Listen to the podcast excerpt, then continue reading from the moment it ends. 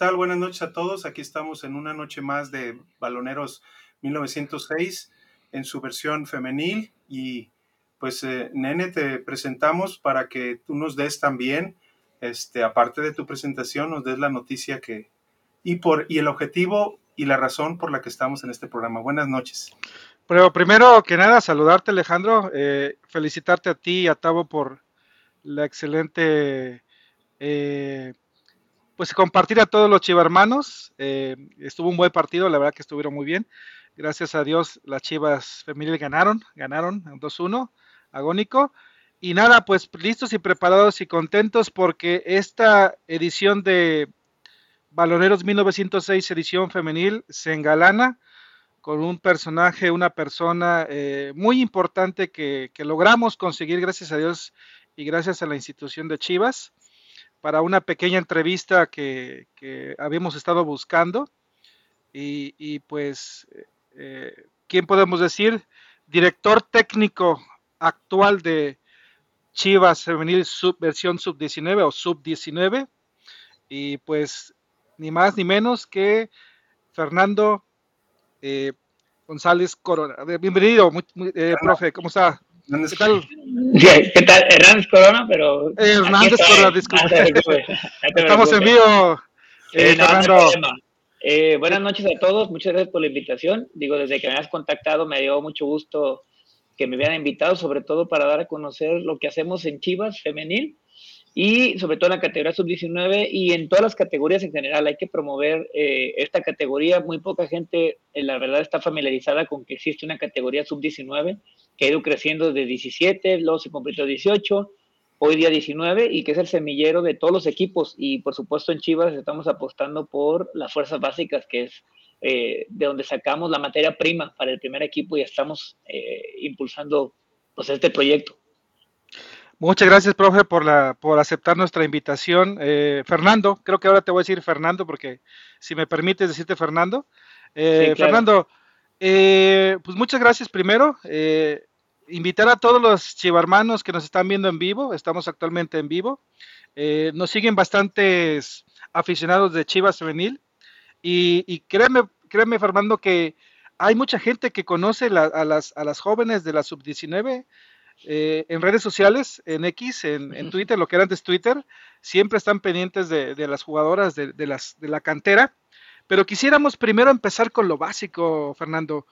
Eh, nos gustaría que nos platicara un poco de usted, eh, cómo sus pormenores, cómo le estaba la juventud, a qué equipo le iba, dónde estudió, de qué, de licenciado en qué. adelante, Fernando, nos gustaría conocerlo más personalmente. Ok, mira, te voy a platicar. Yo estudié licenciado en Cultura Física y Deporte en la UDG. Digamos, desde el inicio me apasionó la parte de trabajar en el deporte en general. Digamos que yo me quería ir por, por el área de la preparación física, era como mi primera, mi primera idea. Después, bueno, eh, me fui a vivir a Puerto Vallarta, por allá tuve la oportunidad de trabajar en la universidad siendo entrenador de fútbol. Eh, después me ofrecieron un proyecto de Club América que estaba allá en Puerto Vallarta, que se trataba de impulsarse al final no se concretó el proyecto y bueno, decido regresar a, Guadalajara y bueno, me meto a estudiar el ENDIT para involucrarme ya directamente en el fútbol. Y bueno, brincándome toda esa época, llego a, Chivas Femenil ya hace casi dos años, me ofrecen la oportunidad de venir para acá a Chivas, eh, comenzando con la categoría sub-13, que hoy es sub-14 con las niñas más pequeñas. Eh, y pues bueno, lo primero que me sorprendió es ver el nivel en que las niñas están eh, evolucionando. En realidad, el nivel de, de las niñas en la actualidad es mucho mayor que el que seguramente tenían cuando yo estaba chico, que eran como contaditas las niñas. Hoy el fútbol femenil en sus categorías infantiles ha crecido mucho y Chivas le está apostando por ahí. Entonces me ofrecen la oportunidad de venir acá al proyecto Sub-14, digo que hoy es Sub-14, era Sub-13. Eh, pues duro seis meses ahí y después me ofrecen la oportunidad de, integrarme como auxiliar técnico en la categoría Sub-19, que es donde ahora estoy el director técnico ahora y bueno, tuve un torneo por ahí en la que pues aprendí de fútbol femenil, digamos ya de manera profesional, aprendí muchas cosas, que sí hay, hay cosas diferentes al, al varonil, muy valiosas por supuesto, pero es diferente en muchos ambientes. Y bueno, en este, este terminando el torneo pasado, eh, me ofrecen la oportunidad de tomar el proyecto como de manera de liderar el proyecto y pues estoy muy contento de ayudar ¿A qué equipo le voy? Pues por supuesto le voy a las Chivas, obviamente, eh, apoyo al equipo y yo le digo a, pues, a, mi coordinador y a la gente que me rodea, le digo, miren, yo soy un aficionado que trabaja en el equipo al que le va. No, yo soy afortunado por eso. Yo le voy a ese equipo y bueno, y acá en categoría sub-19, bueno, pues no sé muy bien. Por ahí eh, estuve revisando ahí los capítulos que tienen aquí en YouTube y veía que se dieron cuenta que fuimos a Europa a ganar al torneo de la Gotia Cup y a la Dana Cup y pues por supuesto una experiencia maravillosa.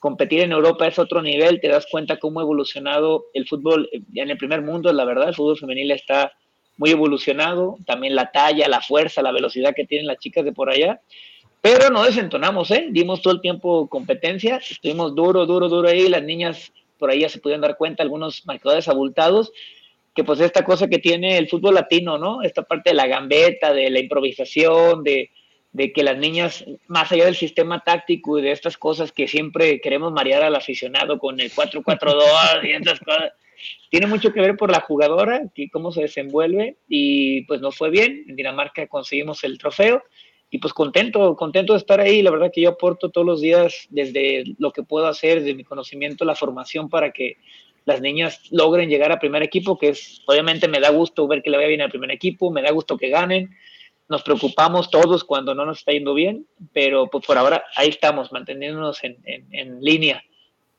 Perfecto, Fernando. Eh, Alex, ¿tienes alguna pregunta para el invitado?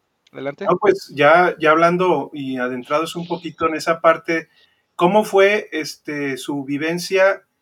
Ya nos platicó un poquito de la Copa, pero el trabajar con, con Andrea Medrano, precisamente la que, eh, la que ahora ya, este, creo que ella regresó a su 15. Eh, sí, ahora ella tomó el lugar de la, de la sub-14, justamente está aquí en la institución. Pues mira, trabajar con Andrea fue una, una, gran sorpresa. Yo la conocía de vista, sabía quién era, es decir, nunca había tenido una interacción cercana con ella hasta que me integró a Chivas Femenil y por supuesto que con Andrés fue una experiencia de estar compartiendo experiencias porque ya tenía tiempo en la categoría, eh, irnos yo justamente nos vamos a Europa 22 días después de que yo empecé a trabajar directamente con ella, obviamente en Europa pues, estar conviviendo 24/7 durante casi 15 días, pues nos conocimos mucho más, pero fue una grata experiencia, eh, creo que todos debemos de aprender eh, de las personas que ya trabajan en el fútbol femenil desde el inicio. Hay una cosa que mí me gusta destacar, es que eh, el fútbol femenil tiene la gran oportunidad de no repetir los errores que comete el fútbol varonil. Es decir, el fútbol varonil ya nos ha dado un montón de experiencias, ya tenemos un montón de experiencia. Si nosotros tomamos esa experiencia, la compaginamos con gente como Andrea, que eh, conoce ya la categoría, conocía a las niñas, pues por supuesto nutrimos esto, ¿no? Y yo lo que estoy haciendo por ahora es darle continuidad al proyecto, es decir, manteniendo las mismas, ciertos rasgos eh, característicos que teníamos con Andrea, y solamente lo que hacemos es darle una, una refrescada, digamos, a, algunas ideas, pero fue una grata experiencia y con las compañeras de otros equipos que he convivido de manera de, pues de rivales deportivos, también eh, aprendo mucho, las veo dirigir, las veo eh, al acercamiento con las niñas, del trato que tienen con las niñas, en selección nacional también de repente hemos tenido algunos acercamientos con Jimena, que ahora jugó en el premundial el equipo eh, este de México contra Salvador. Y no solamente de Andrea, en general de, la, de las entrenadoras que ya tienen tiempo, hay que aprenderles mucho y te digo, sobre todo para no repetir eh, errores o, temas que han sucedido en el varonil, que de repente, y no hablo solamente de Chivas, hablo en general, que de repente en el fútbol varonil cometemos muchos errores en la formación, ¿eh? Ahí, ahí, donde creo que está la clave, más allá que del profesionalismo, creo que en la formación es donde eh, hay muchos errores y no hay que repetir, y el fútbol femenil tiene esa gran oportunidad, ya tenemos un pasado, ya vimos cosas que no sirvieron, y pues no hay que repetirlas, esa es, mi, perspectiva, y con Andrea creo que fue lo en lo que compaginamos muy bien, estábamos en la misma sintonía, decir, no hay que repetir lo que no funciona, hay que hacer cosas nuevas, hay que impulsar a las niñas, y también una cosa importante que hay que llevarlas al límite ¿eh? también, porque de repente está este sentimiento de que es fútbol femenil apenas va creciendo, pues hay que impulsarlas, a llevarlas al límite. Pueden dar mucho más de lo que han dado hoy y pues nosotros como formadores estamos para eso, la verdad. Eso es nuestro trabajo primordial. Gracias, gracias Fernando. Una, una pregunta ah, en, en el sentido personal para ti. Eh, sabemos que, decías que nos empezaste desde la sub 13, sub 15 y luego pasaste como preparador físico o auxiliar, a preparador físico o auxiliar y, ya llegas a, tomar el puesto como dirección técnica. esa, yo me imagino que es diferente esa sensación de representar, de, decirte, soy director técnico de Sub-19 Chivas, institución Chivas. ¿Qué, te, te, da ese nombre? ¿Qué te da ese puesto? ¿Cómo, te sentiste? Mira, primero, eh, pues por supuesto es una enorme alegría de manera personal. Son, obviamente son proyectos a los que uno le apunta toda la vida, estar ahí. Y por otro lado, una gran responsabilidad porque, como te digo, yo soy aficionado de este equipo y por supuesto que si le va mal, no solamente sufres como parte de ser entrenador, sino sufres como aficionado. Eso es, eso es lo que sucede, al menos en lo personal, eso sucede. Y pues eh, mucha responsabilidad, la realidad es que es mucha responsabilidad, hay que estar impulsando, hay que también trazarse una línea muy, muy congruente y muy eh, firme hacia dónde quiero llegar también porque esto a veces de repente entre los resultados, entre, pues hay muchas cosas que suceden alrededor del fútbol, de repente uno puede, puede como estresarse o perder piso y la verdad es que hay que estar trabajando todos los días porque esto se impulsa y, te digo sobre todo por poner el nombre del Club Deportivo Guadalajara en, alto, es decir, primero quiero lo pienso como aficionado, lo sufro como aficionado y luego tomo acciones como entrenador. Eso es lo, lo que creo que a mí es mi diferenciador tal vez con alguien más, ¿no? Que yo lo vivo desde la afición y lo llevo al trabajo. Vale, Alex. Este, otra de las preguntas que nos hemos generado aquí como aficionados es precisamente eh, el objetivo que como institución, que bueno, ustedes tienen una visión y, y, una... Yo, yo, por ejemplo, tuve el gusto de participar en, en uno de los... Eh, con Eli Simón eh, en un curso que nos dio de dirección deportiva y, y quería que, que, de tus palabras este, nos, nos compartieras esa parte en la que sub-19, sobre todo como aficionado, porque muchos decimos, no, pues es que no hay refuerzos y el primer equipo, y vemos que llegan jugadoras, por ejemplo, una Dana Sandoval de solo 16 años y de repente brinca al primer equipo y hace, eh, pues yo, para mi manera de ver, un, un, final de temporada excelente con Chivas Femenil, pero lógicamente con la juventud y el trabajo y el proceso que deben de llevar. Para ti, Fernando, ¿cuál es ese, ese objetivo que, de lo que nos puedas platicar eh, que tiene precisamente la categoría sub-19 para alimentar, además de alimentar y de formar jugadoras, el, eh, lo que te platican a ti, pues cuántas jugadoras van a subir o qué características hay necesidad de, hay que se necesitan, etcétera. Mira, nosotros una línea clara, obviamente lo primordial es que nosotros formemos a las jugadoras. Mira, entendamos esto de formación como algo más complejo que por sí mismo esperar a que el tiempo pase. De repente las personas, el público cree que esto es como la primaria, que vas avanzando de quinto a sexto, sexto primero, y no es así. Hay veces que hay jugadoras incluso que pueden tener 14 años, 15, que están en mejores condiciones que una de 18. Tiene que mucho que ver con el acercamiento a, a los entrenamientos lo que nosotros nos pide es que sean jugadores completos, o sea, que sean jugadores que sepan entender el juego, que puedan tener fundamentos básicos individuales, fundamentos básicos colectivos, que vayan a abonar al, al primer equipo. Obviamente, yo sé que como aficionado la gente en primer equipo quiere ver lo mejor y por supuesto que apostamos por eso y pues todo el club quiere que pase eso, pero también hay que ser pacientes si tú lo viste con Dana y hay jugadoras que podrás darte cuenta también están en sub-19 que van a dar el brinco eh, con esa misma calidad y que después Chivas va a irse forjando una historia con eso, con estar jugando con jugadoras de la cantera, con jugadoras que, han, que quieren la playera y que han ido avanzando a través de este proceso.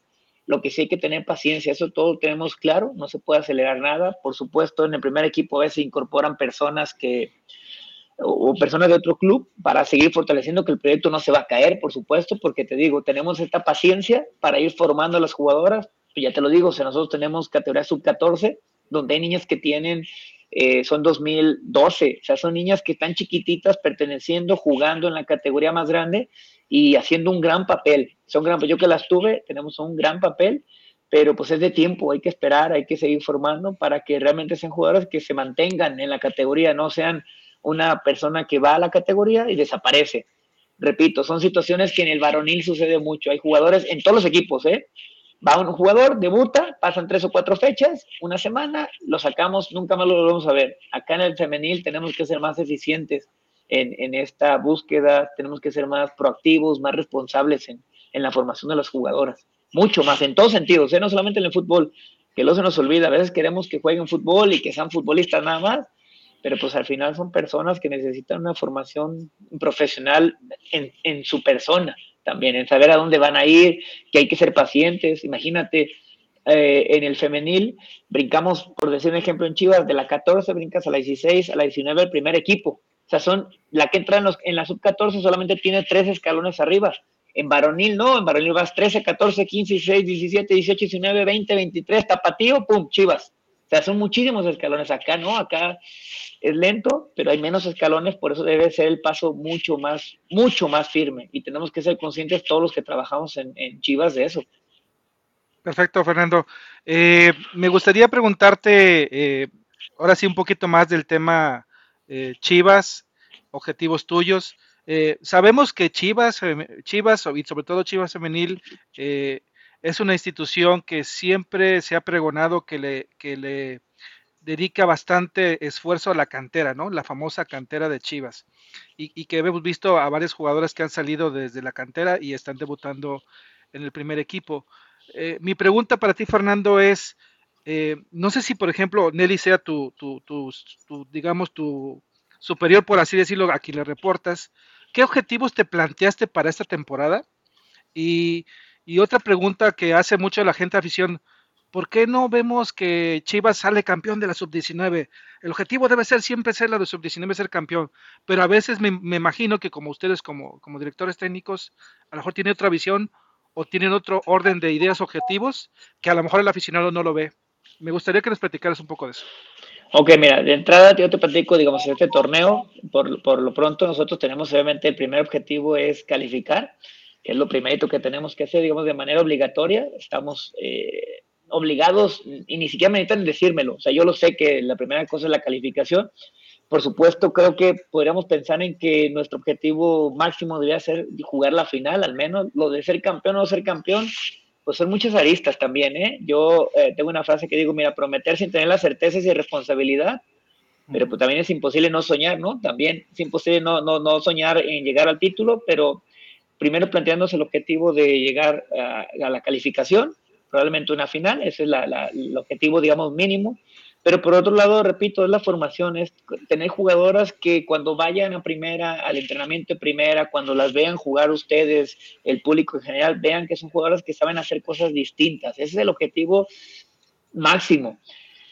Esto a veces, de, mira, los otros torneos había el equipo de sub-19, eh, nos había ido bien, digamos, bueno, les había ido bien, yo no había estado acá, el torneo pasado no, no logramos calificar, pero estuvimos ahí a un punto, esa es la verdad, el fútbol es así, el fútbol te da y te quita muchas cosas, pero también si nosotros nos medimos solamente por, el, por los triunfos y el, y el proceso no se evalúa, pues vamos a terminar eh, desanimándonos. También el proceso es importante, vemos que Dana Sandoval está en primera división, Kimberly Galicia que estuvo ahí, Ivonne que está ahí, el torneo pasado de Vané, eh, eh, Citlali Luna, Vanessa González, más Mafer Ibarra, o sea, hay, jugadoras que siguen yendo al primer equipo y lo que necesitamos es, obviamente, regresan a la sub-19 alguna para seguir consolidando, para no aventarlas a, que sea una responsabilidad como tal, pero sí a que se formen, a que vean cómo es la competencia.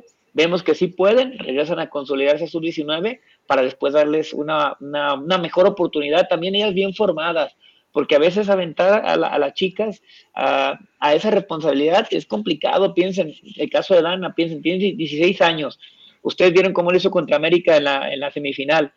Una bestia, o sea, Dana podía con todo, pero la realidad es que no puede ella eh, decirle, te vamos a la responsabilidad de hacer un, un, cambio generacional, si te vamos a ir ayudando para que vayas avanzando, para que luego Dana sea un referente, acompañe a, Licha, Caro, a, Sandra, a Damaris, a toda la gente icónica blanca, pero pues es un paso de a poquito, repito, ser, si vamos a medir todo por el campeonato, pues imagínate, siempre 18, 17 equipos son no sirven para nada, nada más uno gana y la realidad es que no puede ser así. En el caso de nosotros, repito, sí es una situación eh, que queremos, digo de manera personal, yo quisiera estar calificado, mi, planteamiento es que en la fecha 14 o 15 yo esté calificado, ya me pueda concentrar en, pensar en liguilla, dejar un par de fechas por ahí de, gracia para preparar la liguilla y pues soñar con la final, ese es, lo único que yo pienso, al menos ese es mi, mi planteamiento, te digo, de lo deportivo hacia objetivos. Lo otro es que las jugadoras vayan a primera, se consoliden en primera y que el club cuando voltee diga, oye, necesito una defensa lateral, una contención, voltee y diga, déjame la traigo de acá y reforzamos y la lleven a, que pueda tener un buen camino allá arriba. Gracias. Alex. Eh, bueno, déjenme ver si aquí hay algunas preguntas para también este, compartir a, nuestro público. Aquí Gustavo Gómez nos dice, saludos, profe, ¿cuáles son las principales diferencias al entrenar un equipo de mujeres? ¿Cómo se trabaja el trabajo físico? Porque sabemos también que sabe mucho de la preparación física y mental en comparación con un equipo varonil. Así muy general. Sí, mira, pues la realidad es que es diferente porque pues, somos dos géneros diferentes desde, desde la concepción de lo físico, ¿no? Son diferentes cosas. Habría que pensar en quién está más, quién ha estado más cerca de, de esa parte de entrenamiento. Mira, una cosa que pasa que es muy curiosa, cuando estuve en la, categoría sub-14, en el tiempo que hacía visorías, yo veía jugadoras, enfrentábamos a las otras niñas y yo veía niñas que tenían muchas condiciones, ¿no? Y ya de repente, bueno, me la traían a, a entrenar conmigo y totalmente opuesto y decía, ah, caray, ¿qué pasa? ¿Por qué si yo la vi jugando y me competía a mis laterales y de repente ya no compite? Y en una ocasión, platicando con el visor Gustavo Sedano, de ahí de Varonil, una vez estaba platicando con él y me dice, mira, hay que diferenciar que la gente, hay niñas o niños incluso que saben jugar pero no saben entrenar. Y no es lo mismo jugar en el barrio, jugar en el equipo de tu colonia, que entrenar con conceptos básicos. Yo les puedo decir conceptos que no saben aplicar, que los hacen de manera natural, los ejecutan, pero no saben que así se llaman, no los pueden integrar. Entonces, en el caso de, las mujeres y los hombres, a veces hay que integrarles mucho más conceptos que el varonil. Y los integran muy rápido, ¿eh? A diferencia del varonil, creo yo, los integran mucho más rápido. Pero ahí está la diferencia, en que las niñas a veces no tienen tan cercanos los conceptos. Tú revisa cualquier liga eh, local y te das cuenta que hay 130 equipos de niños y encuentras 6 equipos de niñas. Entonces, esas niñas, ¿dónde están entrenando? ¿Cómo están entrenando? ¿Quién las entrena? ¿Quién las captó? ¿Cómo las capacitan? Eh, ¿Realmente están seguras donde están entrenando? ¿Su competencia realmente es buena? ¿Su competencia solamente es jugar? O sea, ¿cuál es el objetivo también de las otras escuelas? Y en el varonil, pues lo tienes bien claro. ¿A dónde vas a ir? ¿A dónde, eh, ¿Cuáles son los equipos fuertes? ¿Cómo entrenan? Hay mucha más, eh, ya hay más, hay más bagaje en el varonil que en el femenil. Pero, pero el femenil es, es maravilloso, la verdad. Gracias. La que sigue, este, Alex. Aquí Erika Cueto dice, el mejor profe. Gracias. Aquí también Tavo nos pregunta, director técnico mexicano y extranjero que admire más. Eh, bueno, extranjero, Marcelo Bielsa, por supuesto. Me, encanta su parte porque es, es 100% eh, formador. La verdad, es, es, es lo que hace él. Y yo, director técnico mexicano, mi Javier Aguirre, me encanta eh, ante, su, ante su desparpajo y su forma de ser me parece un tipo sumamente profesional, que México no ha tenido, no ha tenido éxito por muchas cosas, pero en el extranjero le, le fue súper bien. Eh, en selección tampoco le fue bien, pero creo que una, una, carrera que se ampara estando en el extranjero con esos eh, objetivos que ha conseguido, me parece que nadie por ahora mexicano ha logrado estar en ese mismo. Es Mallorca, Osasuna, Atlético, Atlético, sí, sí, sí, y jugó Champions League, o sea, estuvo ahí, digo, nada, entró en la selección de Japón, digo, no le fue bien, pero estuvo ahí, en la selección de Japón, dos procesos en México, yo digo, por algo está ahí, y yo lo admiro, te digo, por esa parte ese e, es aventurarse ahí al, extranjero, que a veces los mexicanos no, no, nos animamos a ir a competir a otro, a otro país porque pues simplemente no, no, o no, o no confiamos en nosotros o no sé qué nos sucede, o replicamos, queremos replicar cosas de aquí que no funcionan allá, no lo sé, pero de esos de eh, mexicanos será Javier Aguirre y extranjero pues Marcelo Bielsa. Gracias. Eh, ¿Otro comentario por ahí, Alex? Aquí dice, ¿qué tanto espacio en la semana le dedican a las ABP? Para que nos explique también qué son las ABP en categoría ah. femenil. Bueno, ABP es el acrónimo de acciones a balón parado, es el nombre elegante para los saques de esquina, tiros libres. Ok. Eh, mira, yo, obviamente son diferentes según qué categorías menores, a qué nos referiríamos con categorías menores, pero yo, por ejemplo, la sub-14, te voy a decir, yo jamás lo practiqué. Pasa tres veces en un partido, ¿para qué? Pierdo tiempo en eso, o sea, necesito tiempo para que sepan dar un paso y recepcionar desmarcarse, crear y ocupar espacios, asociarse una pared que una ABP. Es la verdad, en las categorías infantiles a veces creo que justamente, mira, esa es la gran diferencia cuando uno se convierte en formador y entrenador. Cuando uno es formador, uno tiene que diferenciar qué cosas suceden en el juego. qué cosas no suceden en el juego. En el juego de mi categoría sub-13 había cuatro tiros de esquina por partido, no más, si bien me iba. Y te estoy hablando que eran dos a favor, dos en contra, no más. Tiros libres, uno. Uno que iba, digamos, tiro libre frontal. Tiros libres, bueno, de faltita sí hay, pero tiro libre frontal, uno. Entonces, pues no hay mucho sentido. Y obviamente en la categoría sub-19 le dedicamos un día directamente a esa parte del ABP, porque pues sí, ya, ya trabajamos situaciones tácticas con las jugadoras y adicionalmente que pues necesitan acostumbrarse que ya en, en, el fútbol profesional, digamos, de primer equipo o en selecciones, pues el ABP, ustedes lo saben seguramente, en el mundo las acciones de balón parado dan goles, o sea, ya, ya es una, una herramienta indispensable si el equipo, si el, el, el, el partido está muy cerrado, pues eso nos va a dar la diferencia a, a ganar. Pero a mí, en una opinión muy personal, antes de los 16 años, 15, yo no le veo sentido, digo, en el, de las mujeres yo no le veo sentido, ¿para qué? Pero, digo, cada quien, ¿no? Pero dedicamos poco tiempo realmente a eso. De hecho, una de las fortalezas precisamente del primer equipo es el ABP, o sea, los, los tiros, los tiros o centros donde Chivas eh, captura muchos goles en ese sentido.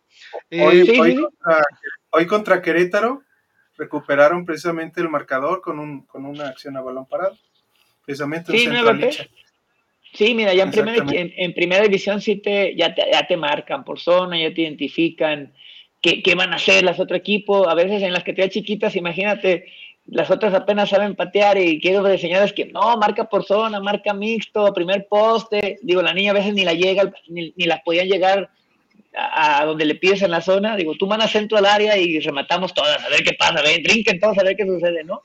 Y ahí a lo mejor, mira, por ejemplo, ahí en ese caso yo me concentraba más en el regreso a defender, a posición, a, qué hacer para recuperar la pelota, más allá del remate, mejor eso, cómo recuperamos la pelota después de que no la voy a cabecear, ¿no? Porque no le meten la cabeza, también las niñas chiquitas no le meten la cabeza, les nos cuesta. Ya las grandes, digo, en primera edición, pues obviamente ya hay, ya hay una intención táctica al centro, en las que te chiquitas todavía no, les cuesta trabajo. Muy bien, aquí Juan, Pinelli, que nos ha acompañado últimamente en muchos programas, nos manda un, nos manda un saludo, un buen programa y un abrazo, un abrazo. Este, Saludos. Aquí Tavo nos dice cuál tipo de marca prefiere y por qué, en zona mixta o personal, o cuál, cómo lo practica, dependiendo pues de cómo ha visto esta Liga MX eh, femenil en su categoría sub-19 profesional? Mira, casi, casi todos los equipos nos marcan y marcamos, digamos, en, zona defensiva, eh, en zona, casi todos lo hacemos eh, en zona, porque es mucho más sencillo, esa es la verdad.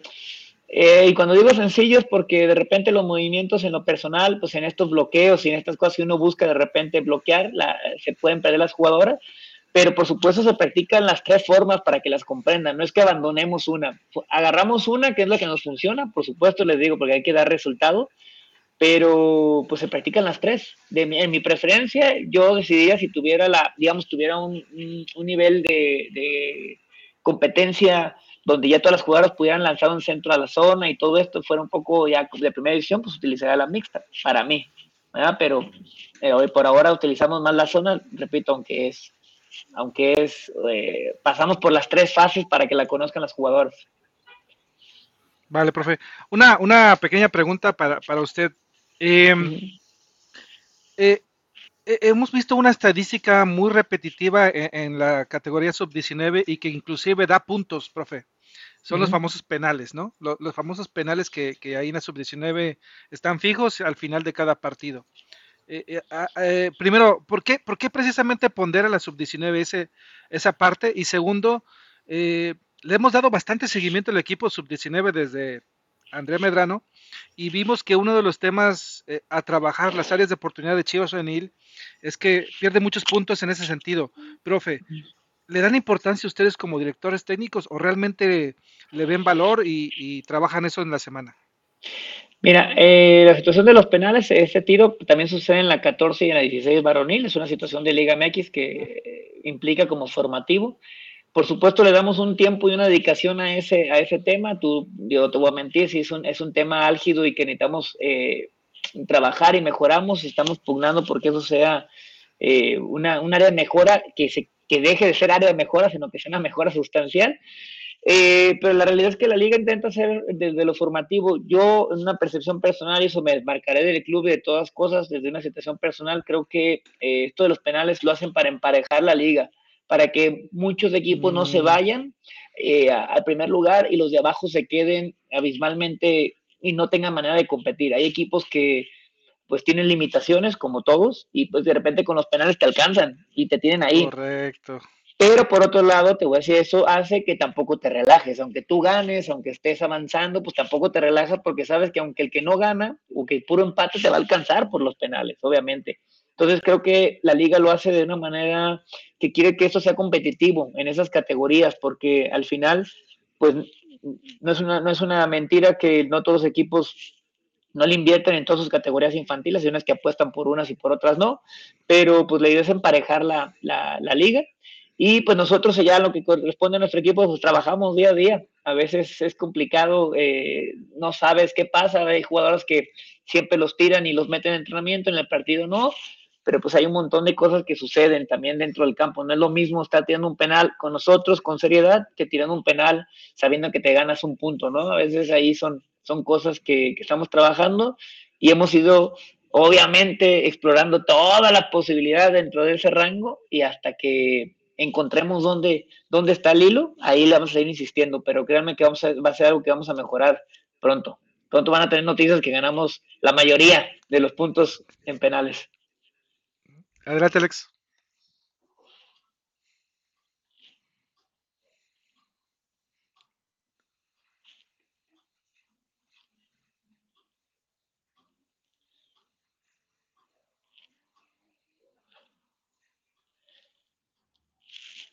Perdón, Alex, ¿te escucho? Ah, no, no creo, que, no creo que no te escuchamos, Alex. Ah, perdón. Eh, que dice Juan Vicente Spinelli que se pega mucho y escalonadamente en el fútbol femenino. ¿Será una táctica? Mm, yo creo que no, ¿eh? De otra vez que no hemos llegado a ese, a ese, a, esos eh, nichos donde las, en el fútbol femenino se golpea por táctica, al menos en mi categoría, ¿eh? Sí se golpean mucho, sí van mucho a, a la, a la disputa del balón, pero de manera táctica, yo creo que no, ¿eh? A ver, a mí no sé si impresión hasta ahorita los dos torneos que tengo, no me ha dado esa impresión. Te digo, es muy fuerte, muy físico. A veces las niñas se. No se arrugan. como sí, no, no se arrugan, golpean. Y, pero me parece que tácticamente no. Fíjate, justamente esa fue la cosa que nos sorprendió mucho en Europa. Digo, a las niñas que llevamos para allá. La primera cosa que vimos es que las europeas golpean, con, no, no tienes una idea, o sea, golpean todo el tiempo porque ninguna pelota la disputan a, esperar. O sea, todas las pelotas van y te la quieren quitar, eh, juegan mucho el anticipo, se, se vale mucho de su velocidad, de su fuerza. Entonces, en el momento que tú, no, las niñas no se dejaban golpear, pues les encontrabas el espacio. Y nosotros nos hace falta un poquito ese colmillo también, ¿eh? ese, hacernos sentir para que pues también los dos equipos entiendan que uno va, va, va a llegar a la, a la pelota pero de manera táctica hasta ahora yo no me he encontrado ningún equipo que te pegue. A veces te pegan por cansancio, a veces te pegan por imprudencia, a veces te pegan porque llegan tarde, pero no, no veo ninguna, ninguna intención ya tácita de que llegue la patada o un aventón o algo. Digo, sí sucede obviamente que se les va la jugada y la jala, ¿no? Pero es porque es muy obvio lo que es lo que tienen que hacer, pero de otra manera me parecería que no, no es así. Sí, porque vemos jugadas, por ejemplo, muchos pisotones, jugadas como dice que se llega un poco tarde, pasadas, o, esa, o ese ímpetu precisamente por la disputa del balón, pues provoca choques eh, obligadamente. Eh, aquí también nos dice Elías Miranda, saludos baloneros, saludos al doctor, al director técnico, excelente programa. También Ray eh, nos dice hola, buenas noches a todos y saludos al profe. Creo que aquí estamos viendo ya, dice Juan Vicente, hubo un penal hoy a favor de Chivas Femenil, no cobrado. Bueno, eh, que, a ver, hablando de eso precisamente, los arbitrajes en la liga, este, creo que yo creo que como una toda liga profesional, pues todo es perfectible y hemos sufrido muchísimo. Eh, ya hay una herramienta que cuesta, que, todavía no se incluye en, liga femenil en general, que es el VAR. Pero para, para, para ti, Fernando, ¿qué, qué tanto te, te, influye o te llama la atención la cuestión esta de, de las posibles faltas, de, los posibles penales amarillas. Eh, vemos también que en, en, categorías subs hay más amarillas por, por, por, reclamos, ¿no? Un poquito así como más por las cuestiones que de comunicación con el, con el árbitro, ya sea de, parte de la, del técnico o de las mismas jugadoras. ¿Tú cómo ves esta parte de, del arbitraje en general de la Liga MX femenil? Mira, yo creo que si lo veo desde afuera, es decir, si antes de estar en un partido, de repente digo, también pues están en formación, ¿no? También se intentan llegar al máximo circuito en todos sentidos. Yo te puedo decir que se equivocan, pero no es una situación de quiero afectar a nadie, yo que se equivocan por falta de capacitación muchas veces. Y sobre todo me doy cuenta porque cuando preguntas, haces una pregunta oye, eh, ¿qué pasó aquí? No, pues yo veo que la avienta por la espalda, la siguiente la avienta por la espalda, y digo, ¿y eso no es lo mismo? No, no es lo mismo porque en el momento que avienta por la espalda ya está viendo la pelota. Entonces te contestan respuestas y o sea, no tiene sentido una cosa con la otra, pero está bien. Eh, y luego de repente lo que todos los árbitros, que me parece que sucede en las categorías inferiores, luego se convierten como ser de piel muy delgadita, ¿eh? Luego les dices algo, le reclamas, o le dices, oye, ya van cuatro, cinco, seis o siete faltas de la misma jugadora le dices y se enoja y te va a molestar. Oye, pues solo te estoy diciendo que los vayas contando porque yo se las estoy contando, ¿no? Pero digo, es una, una etapa de formación. Yo creo que no influye, al menos hasta el día de hoy, no ha influido en absolutamente ningún partido. En los partidos que llevo al frente en este torneo, digo, con sus errores y sus aristas. Pero, pues igual, digo, entiendo que es la parte de formación. Yo creo que debemos de ser nosotros también el primer ejemplo en cuanto a el árbitro, pues a menos de que sea fragrante, tal vez, y que la, euforia del momento te haga reclamar, pero es bajar las revoluciones a, las niñas, porque sí, tienes toda la razón, las amarillas que tienes son por reclamar, más que por falta. ¡Eh! Gritan y todo, y se enojan y, están alegando algo que para el árbitro es evidente, y pues bueno, amonestas, ¿no? Pero eh, también debemos entender un poco esa, esa parte que estamos en formación y nosotros de la banca, pues enviar el mensaje de nosotros a lo que venimos es a jugar. El árbitro, pues si se va a equivocar, se va a equivocar y si de repente lo hace de manera eh, flagrante contra un equipo, pues ¿qué puedo hacer? Tampoco voy a hacer nada, me va a expulsar a mí, me va a expulsar a mi jugadora. Lo que hay que sí hay que poner eh, eh, bien claro eso, que uno hay que estar siempre notando bien lo que sucede en el campo de juego. Eso sí, hay que estar atento. Pero más que reclamar y juzgar por otro lado, bueno, yo no sé esa idea, yo no le echo la culpa al arbitraje, yo si pierdo, pierdo, si gano, gano el árbitro no, no influye en nada, si yo me dedico a hacer mi trabajo y las jugadoras el suyo, pues tiene que, tiene que salir lo positivo, ¿no? Ya, ya el arbitraje pasará a un segundo, a un segundo término. Y más en estas categorías, ya cuando es en primera división y eso, pues ya hay otras cosas en juego también. Fernando, una, a mí me gustaría preguntarte algo, eh, así como, como director técnico, y como que dices, ay, pues me siento orgulloso de mis jugadoras. Ahí te va, Fernando. Me gustaría que platicaras de tus jugadoras actuales, de tu roster actual de jugadoras, a nivel portera, defensas, eh, medias y, delanteras. Tú, en cada sección, no, sé si puedes platicarnos qué jugadoras eh, que a lo mejor nosotros como aficionados de, la sub-19 o de la femenil, ves por ahí, ah, mira, le veo como que muchas, muchas cualidades a tal jugadora. Me gustaría que presumieras tus, jugadoras de, de la sub-19, para que la gente lo vaya conociendo, vaya.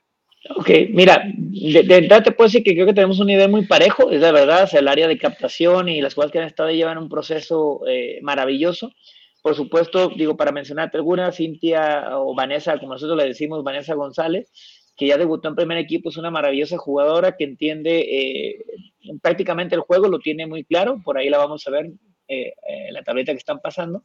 Ella es una gran jugadora, eh, también podemos contar ahí las chicas que están en selección ahorita, Naomi, que anda por ahí, Naomi Vázquez, Yesenia Guzmán, Julieta Pérez, que es un incansable, eh, Julieta corre todo el partido, no se cansa, va, viene, va, viene, se levanta, la tumba, yo creo que es la jugadora a la que más faltas le hacen, la jugadora que se la pasa mucho tiempo en el piso, pero es una jugadora que siempre se levanta, siempre va ahí. Eh, Citlali Conchas, eh, Angelín Barrera. La verdad que no te podría hablar de una sola jugadora, creo que todo el plantel está en un nivel muy, muy, muy parejo. Y están, están obviamente cada quien en su proceso, cada quien en su posición y estamos ahí eh, trabajando. Camila Zamora, que ha estado yendo entrenar con primera edición, también una excelente jugadora central maravillosa. Leslie Hernández, Sofía García. La verdad que me, me tendría que ir una por una, porque la realidad es que tenemos un equipo muy parejito, las, las jugadas que tenemos en el plantel por ahora eh, estamos muy contentos todos, le vemos mucho potencial, estamos, contamos con todas las jugadoras para, para cualquier tipo de suplencia. Las cuatro porteras también lo hacen increíble, estamos trabajando para que cada vez se integren más al sistema de juego, para que participen. Y pues nada más que presumir a todo el equipo de Chivas Sub-19, ahí estamos. Estamos, llevamos, eh, vamos a la fecha 6, llevamos eh, todos los partidos, bueno, empatamos con San Luis, hemos ganado los otros tres, le ganamos a Atlas 3-1, empatamos con San Luis 0-0, le ganamos a Mazatlán, acabamos de ganar a Rayadas, el domingo vamos contra Torreón, entonces creo que ahí vamos, y ha sido una rotación de todas, han jugado todas las jugadoras, entonces es, un, triunfo de todas, no solamente de algunas. Hay una pregunta adicional, si me permites, Alex, nada más para terminar aquí con, y contigo, contigo, Alex. Eh, y, creo, ah, y te lo digo como aficionado y como persona que hemos visto al primer equipo y a la sub-19. Eh, y ahí te va, Fernando, eh, ah, sin querer, si tú lo puedes comentar o no lo puedes comentar, estás en tu derecho. Eh, ¿Les dan alguna instrucción como que digan, el primer equipo está jugando a tal, a tal estrategia, ¿no? A tal formación. Tú, tú como entrenador de la sub-19, ¿tú tienes una formación táctica en tu, en tu mente, en tus objetivos? ¿O tú te tratas de dar una continuidad eh, a cómo está jugando el primer equipo, para que de algún momento dado llega Espinel y te dice, o los auxiliares de Espinel te dicen, necesitamos una defensa, necesitamos una media, o, cómo es para que conozca el aficionado si realmente hay una influencia del primer equipo o cada equipo es independiente. No, no, no. Aquí en Chivas, digo, como una institución eh, seria que somos, obviamente, eh, tenemos un lineamiento en cuanto a, a, un sistema de juego. Obviamente, cada entrenador le pone pues lo suyo, pues la realidad es que todos jugamos con lo mismo. ¿Por qué? Porque obviamente esto que dices es, cierto. Si necesitamos, si el profe Espinal necesita una, una, jugadora, pues por supuesto debe saber cuáles son sus funciones dentro del campo, con, sin balón, en recuperación, en transiciones, en, en saques de esquina, en tiros libres, debe de saberlo. Entonces tenemos una línea trazada, que por supuesto la línea no es rígida, cada uno le, agrega cosas y por supuesto las situaciones de cada, de cada categoría son diferentes, no es lo mismo la 14 que la 16, que la 19, cada uno va integrándole cosas, pero por supuesto se empieza a construir a partir de la base, para que al final, cuando alguien necesite, incluso si alguien de la 16 necesita una de la 14, pues la niña de la 14 sepa qué tiene que hacer. Si yo de la, de la 19 necesito una de la 16, ella sepa qué tiene que hacer. Obviamente te digo, el, el, sistema de complejidad va aumentando según la categoría, pero sí tenemos en la parte de, la, de, la, de los sistemas de juego más o menos el mismo. Y digo más o menos porque luego esto se convierte en una organización dinámica dentro del campo, ¿eh? Yo le digo, todos mareamos a la gente con los cuatro números y todo, y cuando ves el campo dice, pues yo veo que todos corren para todos lados. Pues sí, la verdad. Lo que cambia son las funciones y demarcaciones a dónde voy y vengo, pero pues obviamente se respeta una línea, una línea clara para que todos sepamos a qué jugamos todos. Adelante, Alex. Eh, aquí hay una pregunta que también a mí me interesaba hacer en el tema de la portería, que, ha sido pues tema durante, desde que se profesionalizó la Liga MX femenil, en, sobre todo en el área de formativa. ¿Qué, áreas de oportunidad observa a diferencia en, en este proceso de formación y a diferencia de las jugadoras de campo, que siento que han mejorado mucho, por ejemplo, como bien dice, en el primer toque, en buscar, en buscar zonas de, este, donde pueden progresar mejor ofensiva o defensivamente, pero en la portería en específico, ¿qué, oportunidades de mejora observa?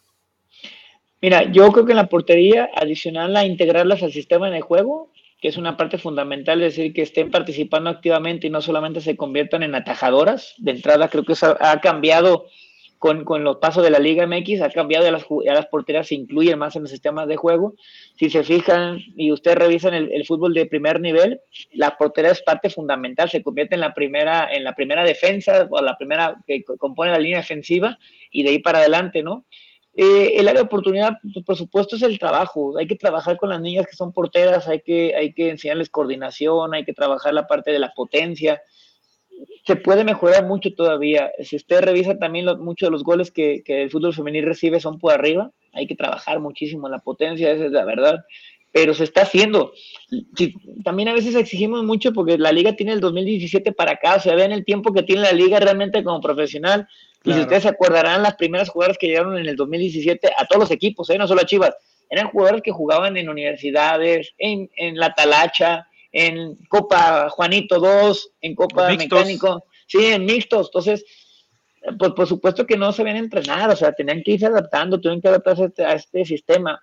Mira, yo ahora, yo me gusta mucho ver el fútbol argentino y de repente me, me he aventado partidos del fútbol femenil eh, de la Liga Argentina y, y, dices, pobres, están en pañales, comparado con lo que tenemos nosotros, están en pañales, o sea, les falta muchísimo trabajo. Y luego preguntas con las personas que conozco de allá y pues si es que la liga tiene poquito, hay poca gente que trabaja con las mujeres en Argentina, porque su deporte es otro, el deporte es el hockey sobre pasto, son otros deportes y ahí vamos impulsando. Entonces, ha habido un gran avance en todas las áreas y en la portería, por supuesto, sobre todo en México, pues se va a avanzar, se va, se va a ir avanzando y ha ido, ha ido en, crecimiento en todas las categorías. En mi categoría, las porteras cada vez lo hacen mucho mejor con los pies, también una barbaridad, la, la, gran mayoría, pero pues es integrarlas también, hacerles notar lo que les dije al inicio, que no solamente es atajo, participo del juego activo todo el tiempo estoy ahí, ¿no? Y tener esa voz de liderazgo, de ser la que, la que manda, la que grita, la que ordena, también eso hay que, hay que, hay que promovérselos. Adelante, Alex. Aquí tenemos a Magda Hernández que le manda un saludo y buenas noches. Este, aquí, bueno, a complementar, yo he ido muchas veces a, los partidos de la femenil de primer equipo, no he tenido toda la oportunidad de poder ir a ver alguno de los partidos. ¿E, ¿Es libre, es entrada libre o siempre, o sí se tiene que pedir un acceso para poder asistir a, los partidos de, de sub-19? No, normalmente cuando nosotros recibimos aquí en, en Academia Rafa Márquez, ahí cerca del estadio.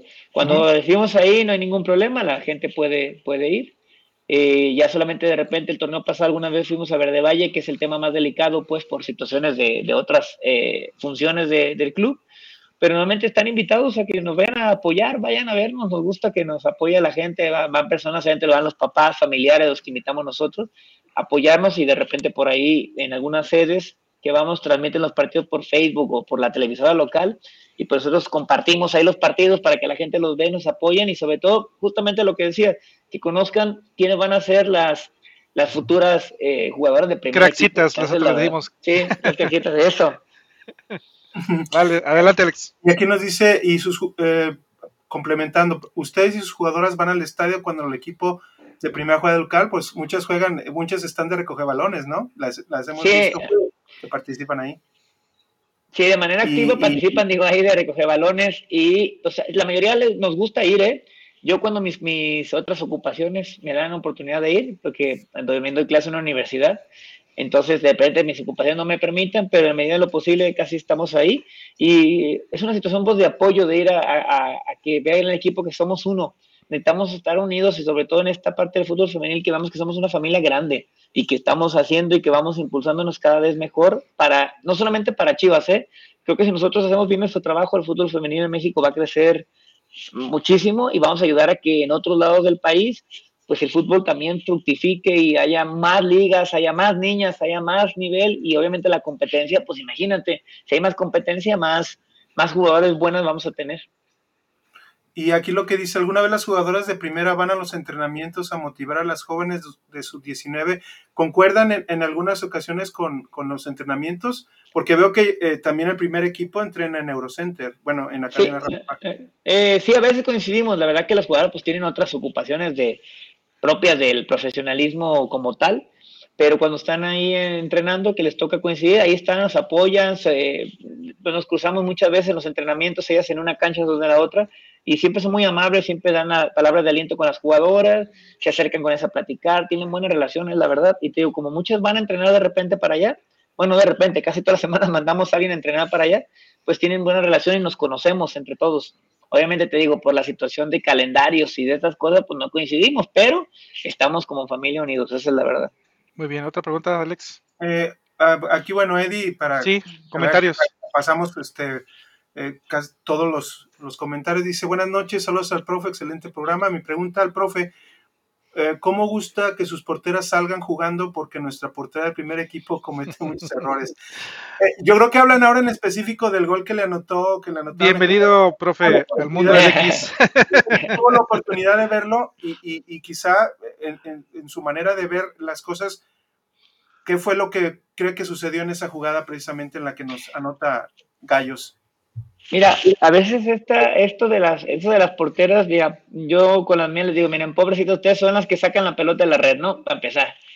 Y cualquier cosa que dejen de hacer, digo, voy a poner entre comillas que dejen de hacer, pareciera que es la causa total de lo que sucede, ¿no?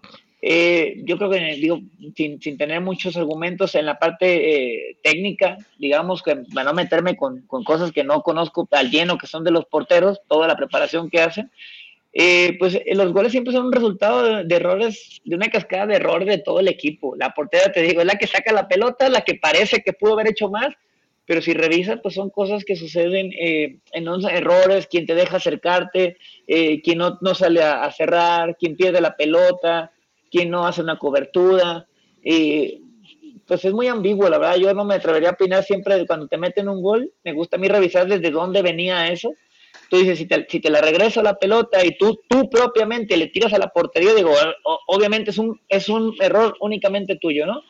pero cuando sucede a través de una jugada del otro equipo y de situaciones de propias del juego, pues lo tienes que tomar como eso, como una situación propia del juego. Si no hubiera errores, esto que terminaríamos 0-0. Dices, pues, ¿quién va a ganar? No, vamos a aburrirnos todos. Y eso, eso no, no, no funciona para el fútbol, ni para ningún deporte, pues.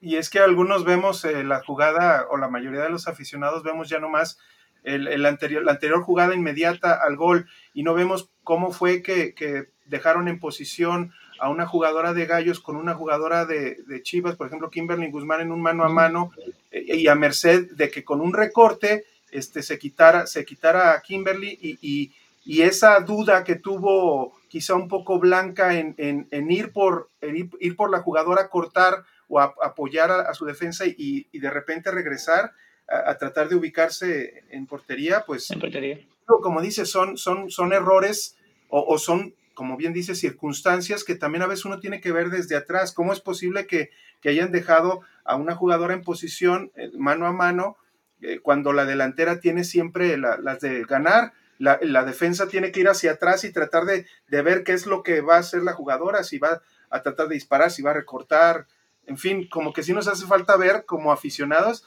eh, un poco más y aprender más. Y, gracias Fernando por, por darnos su punto de vista en este aspecto.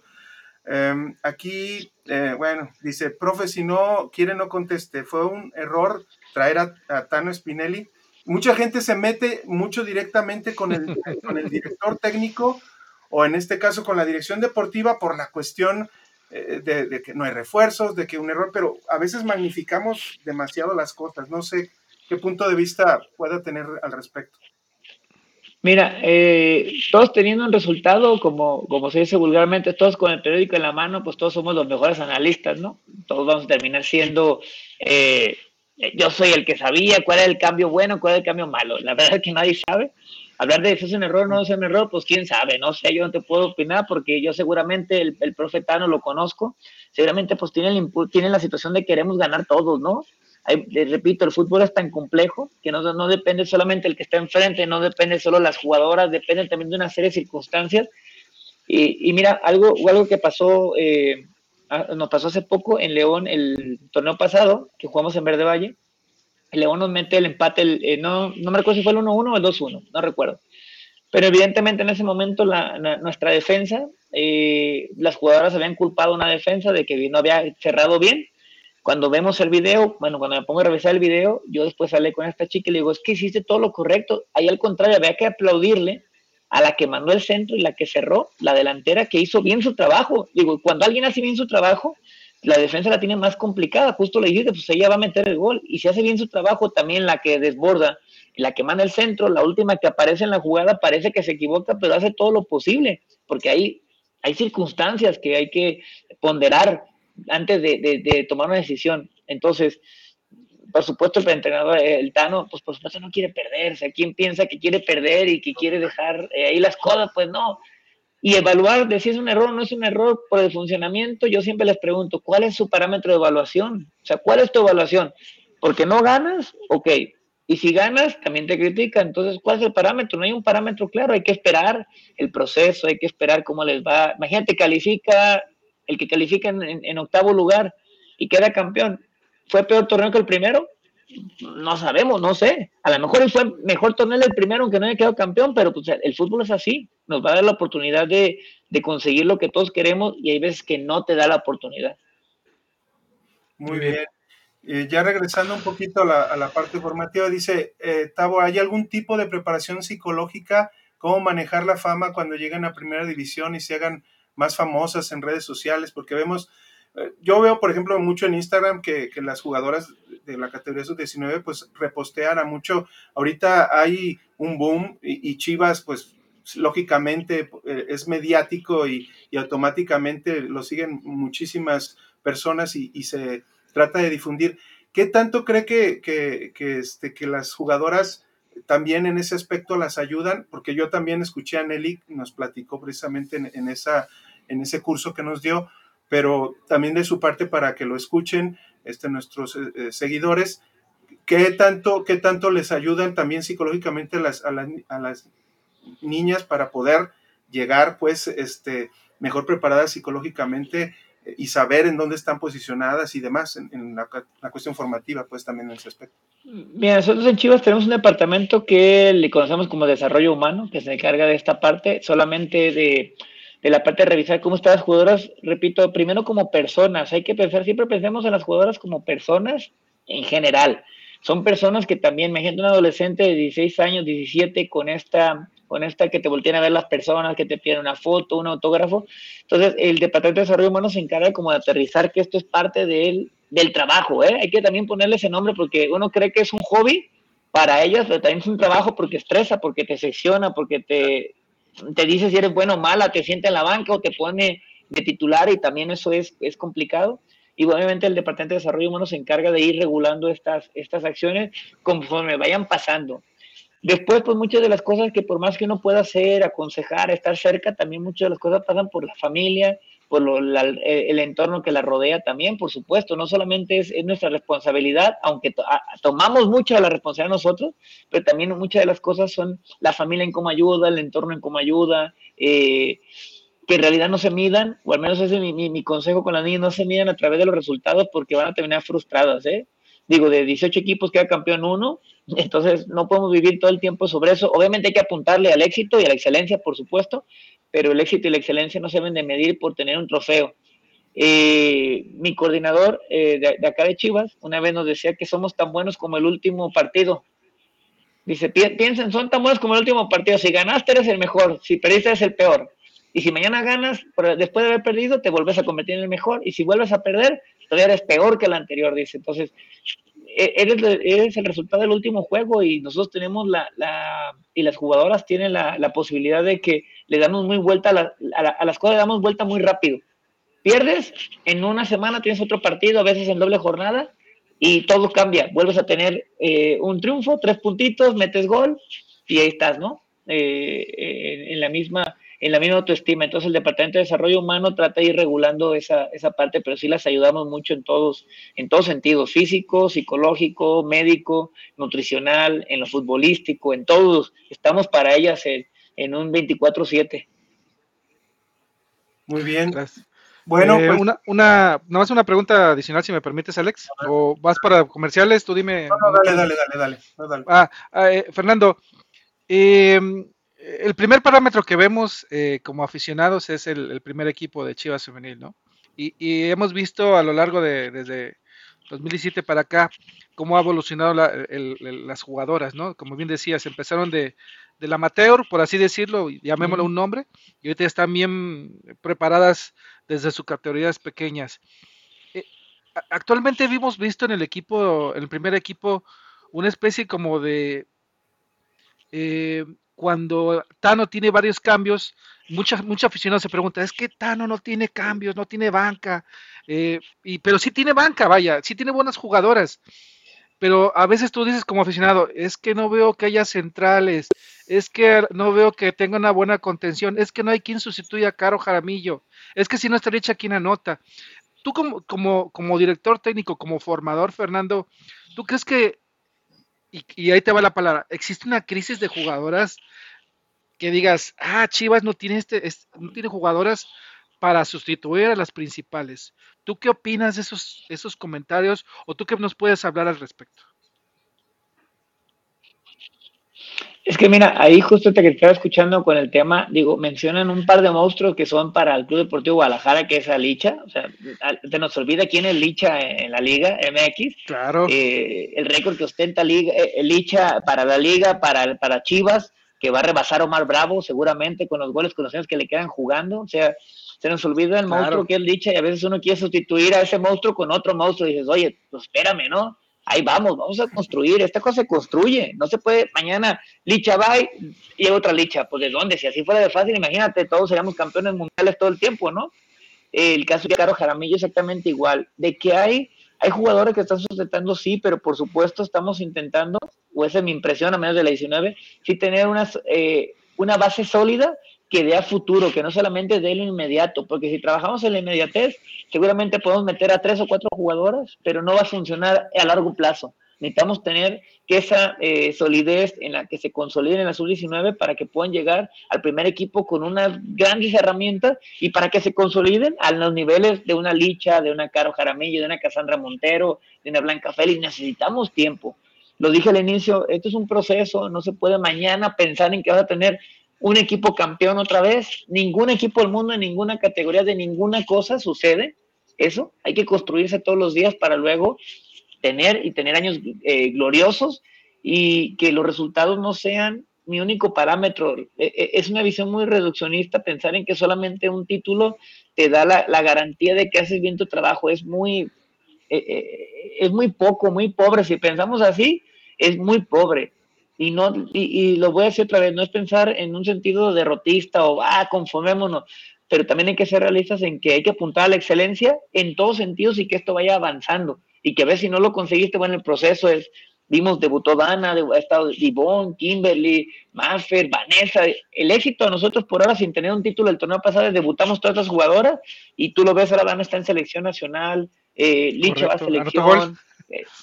Sí, entonces dices, eh, Cervantes va a selección, o sea, hay un montón de gente que está yendo, entonces digo, si nosotros somos pacientes, esto va a dar resultados, esto va a empezar a, a fluctuar. Imagínate los equipos, con todo respeto, Mazatlán, con todo respeto, Puebla en las categorías femeniles que no pasa nada. Entonces, ¿qué vamos a decirles? Sálganse la liga y déjenos a los que sí ganamos o a los que sí calificamos. Pues no, hay que darles tiempo, hay que darles oportunidad bajo sus parámetros, bajo sus esfuerzos. Trabajan, están ahí, le apuntan, le apuestan al proyecto y pues solamente es esperar, es paciencia. En nuestro equipo, en Chivas, pues obviamente la paciencia es más cortita de la gente, la gente nos quiere ver ganar, levantar títulos, claro, eso es lo que queremos todos. Yo lo digo como aficionado, obviamente me pierdes y, y cuando no llegas, pero también desde adentro digo que hay muchas cosas que, se tienen que ponderar, esto que dices de los cambios, pues hay que respetar un plan de juego que se estudió, unas situaciones que uno tiene en la mente, qué puedo hacer, no es como en el barrio, métanse todos y con ganas y con entusiasmo, en el barrio alcanza, en el fútbol profesional no alcanza eso, en el, fútbol profesional eso no es, no es, no basta, la realidad. Bueno, Muchas gracias. muchísimas gracias, eh, Fernando. Este fue un, un gusto y muy enriquecedor el, haber tenido esta plática para que también nuestros seguidores y aficionados, nosotros también conocer un poquito más ese lado, ese lado de, la formación, sobre todo del equipo. Y yo sigo diciendo, cuidado, eh, cuidado con Dana. Dana a mí me da una, una vista a una María Sánchez, recuerdo alguna vez que, estuvo en Chivas, tiene una, una calidad individual impresionante y yo creo que como bien dice, hay que tener paciencia y, y, estar eh, conscientes de que Chivas, este, claro, se refuerza, claro, busca la excelencia, como bien dice, pero también tenemos, tenemos que darle el apoyo a la cantera y sobre todo porque Chivas eh, es una de las principales características es que jugar con puros mexicanos y tratar de producir eh, sus propias jugadoras en, casa. Entonces, para mí, digo, yo, yo también a veces como aficionado me desespero y pienso y, digo, ay, no hay cambio para Licha, como bien dicen, no, no hay cambio para Caro, pero ahí está Ivonne, ahí está Vanessa, ahí está Citlali, ahí está Kimberly también, que, es muy buena, es una delantera. Entonces, creo que eh, un agradecimiento, la verdad, por, por eh, permitirnos y, volver a reiterar el, agradecimiento también a la institución de Chivas por darnos esta oportunidad de que nos, de que nos eh, instruya un poquito también y nos dé esa visión, esa visión que que usted desde dentro tiene, que tú desde dentro tienes, Fernando, de, la institución. Y, y, gracias por irle a los, a los Bengals. Sé que te gusta mucho el fútbol americano. Somos rivales, pero pues eh, este, vamos a, a, disfrutar mucho. ¿Qué otra, qué, algún hobby que tiene además del de gran fútbol americano que nos encanta? No, pues mis hobbies son de mi trabajo, el deporte, el fútbol, prepararme, leer cosas que tienen que ver con el fútbol, ver partidos de fútbol, eso es lo que hago, soy un apasionado de, esta, de, este deporte y, y, más que otra cosa también me interesa que formar personas. Yo soy de la idea que el fútbol es una gran, un gran eh, medio para hacer que las personas, digo hombres, mujeres, eh, encontremos esta bondad de las cosas, el, esfuerzo, la dedicación, el trabajo, eh, las cosas honestas desde ahí para poder apuntarle otras cosas, seas o no futbolista, ya lo voy a dejar en otro, en otro parámetro. Y porque mira, la carrera de futbolista, digo, es la única cosa que yo veo que a los 35 años eres un anciano, o sea, ya nadie te quiere, dice, tienes 35 y ya no sirves para eso, dicen, ¿qué otra cosa no? Entonces, tan efímera y tan, tan veloz es la, la carrera de futbolista y de la futbolista que hay que aprovechar al máximo, hay que estar todo el tiempo y hay que agregarle la mayor cantidad de valores, de principios y de cosas para que sea, cuando termine su carrera, pues pueda aportarle algo a, la sociedad en general. Y pues por supuesto, nos puede otorgar un título, pues qué bueno, ¿no? Yo primero digo, también tengo un título y le entro, ¿no? De lo que sea, pero Le digo, sí, apoyen, digo, los invito a ustedes y a, las personas que nos ven, apoyen el fútbol femenil en todas sus categorías, no solamente en la 19, apoyen en todo donde vean, impulsen a las niñas a jugar, impulsen, eh, invítenlas a que participen del deporte, es un deporte muy, muy, muy bonito y que las niñas han ido descubriendo con el tiempo y que van a poder eh, disfrutar y saborear más. También veamos el fútbol femenil, en medida de nosotros como público está que el fútbol femenil crezca, si entonces consumimos fútbol femenil, hay unas grandes jugadoras, hay, hay buenos juegos, ¿eh? En femenil, muy buenos juegos, ¿eh? Correcto. Hay, que verlos. El tema que a veces la gente se resiste un poco, hay que verlos, ¿eh? Hay que estar ahí. Y pues ni modo, este año, digo, volviéndolo al tema de los Bengals, no nos tocó, se nos lesionó nuestro coreback, pero bueno, también no podemos ganar todos los años, también, ya me lleva al Super Bowl una vez, ya, ya, con eso estoy suficiente. Yo, mejor de mi, yo el mejor de mi equipo ni hablo. ¿Y, y qué digo yo del, mío? Yo, soy de, yo le voy a Gigantes, imagínate. ah, bueno, mira, mientras no lo ves a los vaqueros, todo bien, ¿eh? Porque los vaqueros terrible, ¿eh? Los vaqueros son el, para mí son el Atlas ah. del fútbol americano, ¿eh? Perdón. Ahí voy a decir algo contra el Atlas, ¿eh? Perdón. Bueno, pues muchísimas gracias, Fernando. Reiteramos este, el agradecimiento y le deseamos mucha suerte. Van a, Torreón a, enfrentar a, Santos. Este, les deseamos la mejor de las suertes y que, que este gran inicio que han tenido este, nuestras eh, craxitas, estrellas del futuro, etcétera, pues sigan, sigan así y, que veamos siempre esto como, como, como es, es una categoría sub-19 profesional, pero ver la parte, como bien nos dice, formativa y que, y que estas jugadoras eh, van a ser el futuro, van a llegar muchas y que van a alimentar a, nuestro equipo, eh, este primer, a nuestro primer equipo y, y, puede haber alguna otra licha y puede haber alguna otra caro, nomás hay que tener paciencia, como dice, y, y muchísimas gracias, muchísimas gracias por, por su tiempo y esperemos que no sea la última vez. No, no, cuando gusten, yo, yo encantado de compartirles lo que sucede en la, liga. Sí, justamente estamos contra Torreón, seguimos invictas por ahora, ahí vamos, si ganamos podemos escalar primer lugar, hasta ese apuntamos. Y ahí vamos, ¿eh? Nosotros crean que estamos trabajando día con día para que esto eh, sea positivo para todas y para la gente que nos sigue y la gente que ve primer equipo, pues se dé cuenta que estamos trabajando bien para un día, como dices tú, hay otra Leche, otra Cara, otra Cassandra, otra Damaris, va a haber más, ¿eh? Créanme, en tres años, acuérdense de esto, van a haber jugadoras de ese mismo nivel, ¿eh? de ese mismo nivel acompañando al equipo y, formando y haciendo, dándonos alegría todo el tiempo a, las chivas. Gracias, Fernando. Y a mí me gustaría que, eh, a ver si te podemos comprometer a una próxima, una próxima entrevista, si nos permites.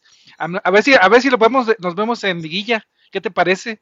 Y platicamos un poquito a ver cómo te, cómo te sientes en Liguilla. Eh. Yo estoy seguro que vas a llegar. Yo estoy seguro que vas a llegar a Liguilla nos vemos en liguilla y luego me comprometo a luego vernos cuando levantemos el trofeo de, la sub-19. También ahí voy a, voy a estar. Ah, Las dos cosas vamos a venir. Perfecto. Bueno, pues muchísimas gracias, Fernando. Este, un gusto gracias A ustedes.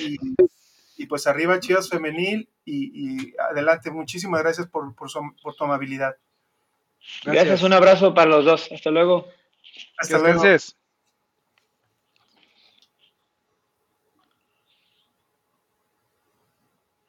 Muy bien. Pues una, ¿qué, te pareció, nene, este, esta gran entrevista con, Fernando? Fíjate, que muy interesante. Eh, eh, agradecemos a, a Chivas, la institución, por habernos permitido esta, esta entrevista.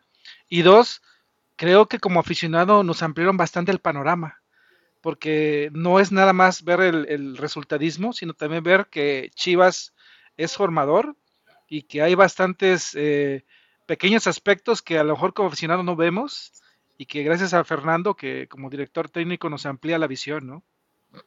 Así es. Aquí, bueno, faltaron algunos comentarios ahí que se nos fueron. Eh, Betty también le va a los Steelers. Muy bien, here we go, yo también. eh, que entrenen malos penales, los entrenan. Ya nos platicó, nos platicó, si quieres, Betty, dale un poquito hacia atrás, nos platicó que, que todo eso se, se, se entrena. Hasta ahorita solamente se ha ganado uno de, uno de cuatro, pero, pero pues es, es parte de, de, la formación integral y, y, el, y está pues el mejorar su técnica, su temple, que las arqueras también este, puedan también aportar en la cuestión de detener a las penales del equipo contrario, etcétera. Aquí Elías nos felicita, dice, excelente programa, baloneros. Sí, Betty, es que llegue tarde, no hay, no hay problema después, al final, si quieres seguirnos viendo ahorita. Para atrás y luego lo vuelvo a besar. Y, y, fue una hora, la verdad, muy enriquecedora con el profe, con el profe Fernando y muy, muy amable, la verdad. Este, bueno, vamos a platicar rápidamente nomás de lo que fue pues este partido eh, que hace unos hace algunas horas terminó allá en, Querétaro, nene, este un partido, la verdad que nos que nos este pues nos llamó mucho la atención eh, porque nuevamente este Chivas Chivas femenil tenía tenía este dentro de eh, pues de la de buscar, de buscar una, una, victoria, una victoria más. Entonces, eh, creo que, que Chivas eh, sí, vamos a ver primero des, desde la alineación, compartírselas a todos ustedes. Aquí, aquí vemos la alineación que, que tenían nuestras chingonas para el día de hoy.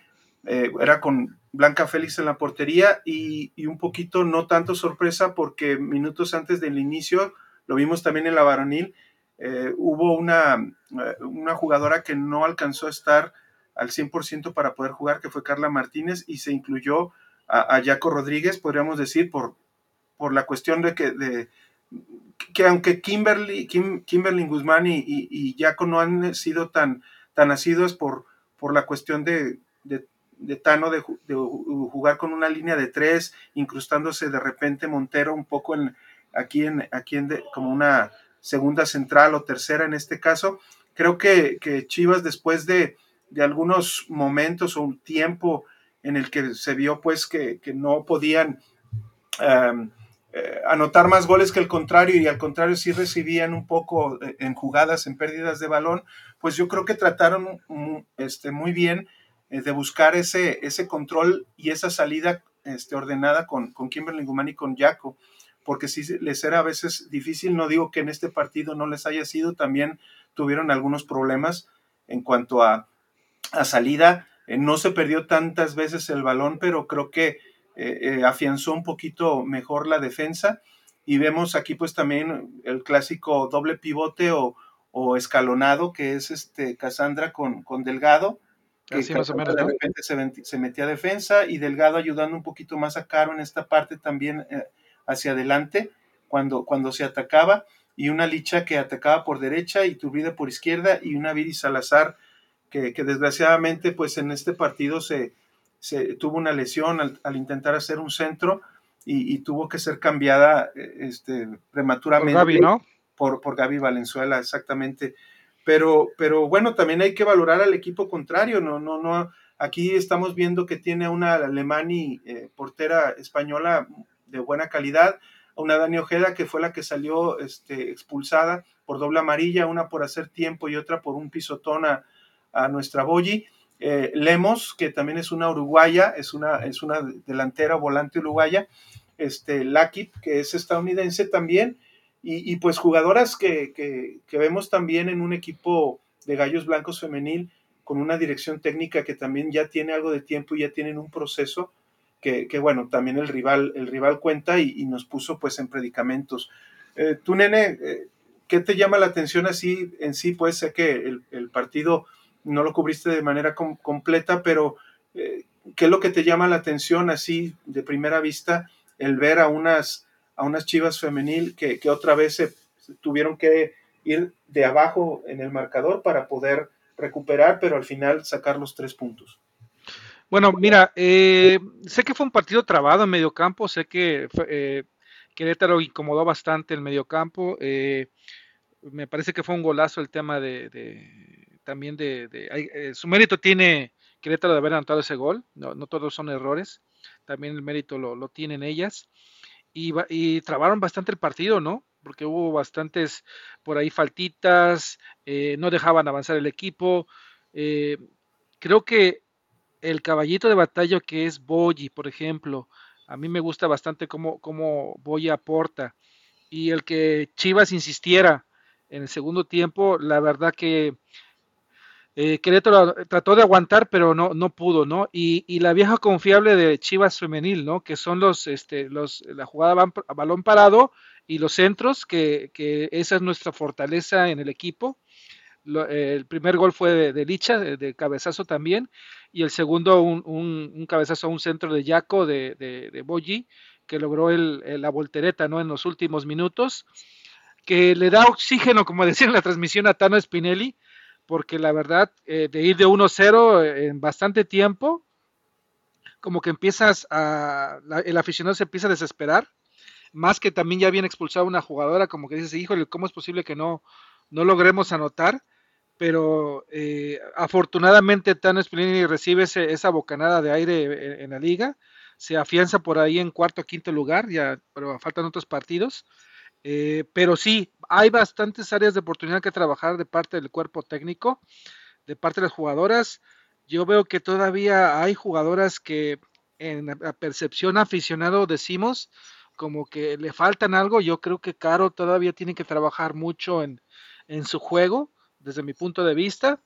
Eh, Licha estuvo eh, relativamente bien, Gaby Valenzuela también. Pero sí, y en la defensa, pues ya lo comentaste, ¿no? Eh, el hecho de que no estuviera Carla y de repente se incorporara rápidamente Jaco acompañando a Kimberly hizo que por ahí la parte que nosotros consideramos como fortaleza estuviera un poco sufrida, eh, la defensa, vaya, y, las incorporaciones tanto de la Mari como del Chile no fueron tantas, ¿verdad? Entonces estaban más enfocadas en defender que en atacar. Eh, en general creo que esa es la visión de, de, lo que pude poco ver el partido casi en el segundo tiempo y bueno, no sé qué quieres comentar más adelante tú. Bueno, aquí nomás que comentarios, dice Elías Miranda, andan mal Licha, Boyi y Caro.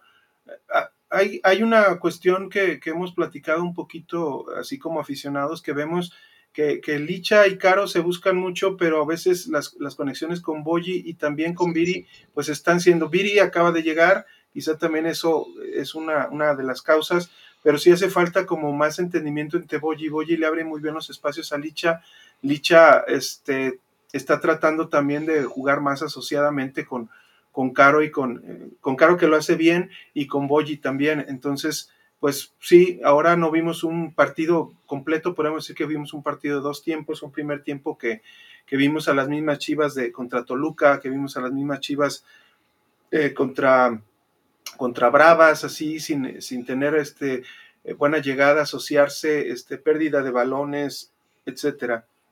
También aquí dice Fausto, ¿cuándo salen los tres? Buen programa. Eh, este, desgraciadamente en estas últimas semanas no hemos tenido, podido tener a Mariana Orozco, pero ella sigue estando en el proyecto, solamente ha tenido eh, desafortunadamente algunos inconvenientes precisamente los días que tenemos programa con ustedes, pero esperemos que el próximo programa eh, ella regrese con nosotros. Y también este Luis Lira, que, él estuvo ahora en Querétaro y nos mandó ahí algunas, ahorita vamos a pasar algunas de sus impresiones, tanto al inicio como al final, porque también hay algo muy importante que hablar de ese partido. El, estadio no se llenó. Eh, anunció la directiva de Gallos que tenían eh, boletos agotados, pero eh, mucho boletaje no sé dónde se quedó, si en la reventa o si el mismo, los permisos que pidió la institución fueron por cierta cantidad de aficionados y no por la totalidad del aforo. Ahorita vamos a ver unas imágenes que precisamente Luis nos manda porque él tuvo que irse eh, por la parte de afuera de ese, de ese estadio de, la Alameda, pues, tuvo que irse del lado de la reja y, desde allí hacer algunas, tratar de hacer algunas tomas eh, para nosotros. Dice aquí Rey González, este partido sin la expulsión, muy rigorista por cierto, lo hubiesen perdido. Hoy pensar que es una gran remontada está para el sol con un dedo. Mi pregunta es con el profe, es que Tano no está eh, dando el ancho. Deben de estar pensando en ya cambiando el entrenador porque aún no se enfrentan a las primeras cuatro y no podemos esperar a que les expulsen un jugador al equipo contrario. Bueno, eh, uno, uno, uno, este, la primera amarilla fue por hacer tiempo, porque hizo precisamente el movimiento, ya estaba lista para despejar y vuelve, regresa y trata de acomodar el balón y el árbitro hizo la, la indicación. Y la otra, si bien puede ser rigorista, por, es una falta y es una falta por atrás. Ya la calificación que le da el, árbitro de que fue para roja, fue para segunda amarilla y roja, pues esa, eso es algo en lo que Chivas no tiene la culpa. precisamente Chivas lo que estaba tratando en el segundo tiempo era precisamente abrumar más al equipo contrario y se vio que el equipo de Gallos Blancos Femenil ya no tenía tanta salida y, que Chivas la presión se las estaba comiendo un poquito. Quizá eso también ayudó un poco a esa segunda amarilla. Vamos a mostrarles primeramente el, primer, el primer gol. Aquí no se ve la toma exactamente de, del movimiento. Vemos ya un poco Blanca que, que, este, toma la decisión un poco de ir hacia adelante y luego hacia atrás. Y ya cuando, cuando hace el recorrido hacia atrás, ya la jugadora Figueroa de, de, Querétaro, de apellido Figueroa, este, eh, hace, le hace el recorte a King porque es un, es un trazo en el que sí se, deja, ahí vemos precisamente sola tanto a King Guzmán con Figueroa en un, en un trazo largo. vamos a darle aquí, este, vemos que, va por el balón. Eh, y, Blanca sí estaba un poco adelantada y muy inteligentemente le bombean el balón para, para anotarle el gol. Su mérito tiene, la verdad, ese, disparo de la de Querétaro, hay que, hay que aceptarlo. Porque tampoco, no es fácil así de repente eh, clavar un gol así, y, pero eh, tiene razón. Eh, ¿Cómo dejaron a Kimberly eh, Guzmán con mano a mano con ello? Exacto. Y aquí vemos la, la, otra jugada, que es un balón parado, un centro de Caro y un remate de Licha Ah, como ahí nos comentaron que, decían que Licha no sabe rematar de cabeza, pues ahí van los últimos dos goles. Y aquí vemos a Jaco Rodríguez por banda derecha en una gran jugada también, en un gran centro que le pone precisamente a Boyi, y, y anota el gol con el que nos llevamos, nos llevamos la victoria. Ahí eh, quita tu WhatsApp. exacto, exacto. Déjenme dejar de, de compartir. Y, este, y bueno, pues vemos, vimos este, un partido que, definitivamente eh, fue difícil. Otra vez a Chivas le costó trabajo, no decimos que no, pero yo creo que en esta cuestión, sobre todo porque es el mismo equipo, eh, eh, quizá el Tano está, está poniéndole su sello característico o su forma de jugar, pero también creo que Chivas Femenil las jugadoras, ellas antes a estos equipos se les ganaba. Y, a Querétaro la última vez que se visitó la Alameda se ganó con 1-0 y al final. O sea, también hay que reconocer también que esta liga, fuera yo digo, de Tigres Femenil hasta la sexta jornada, todos los demás equipos han tenido sus, sus este, despistes. El América, las Tuzas, este, las Bravas han subido de nivel, las Cholas se sigue con... No, hasta Tigres ha sufrido con algunos equipos, eh, Alex. Eh, pero pues sí tiene esas individualidades que le permiten ganar. Eh, ha estado, ha sufrido en algunos partidos. O sea, no hay perfección en todos los equipos, pero como bien dices, la liga está, ha estado cortando esos, esas grandes diferencias. Hay unos equipos que sí de plano, eh, como bien comentaba el, profe Fer, eh, no tienen ese gran apoyo, pero hay otros equipos que han, han, tenido continuidad y ahí están, ahí están buscando esos lugares por clasificar en liguilla, ¿no? Exactamente, aquí vamos a compartir precisamente uno de los de los goles, este, aquí que nos manda Luis desde la reja, como dice él, ahorita les mandamos la, información, aquí está, y vemos, fíjate cómo el estadio está semi vacío, o sea, no se ve a, capacidad total, se ven todavía muchos lugares. No habrá Una llamada de atención porque cuando llegó precisamente Luis decían que los boletos ya estaban agotados, pero no vemos, no vemos ese reflejo ahí, no sé, yo, yo lo quiero yo quiero pensar, si no es que haya reventa, que en todos lados hay, pero que haya pedido, por ejemplo, eh, es una para, para 3.000 personas, por ejemplo, el Estadio de Alameda, y que haya pedido permiso la institución de, Gallos Blancos Femenil para un aforo de 1.500.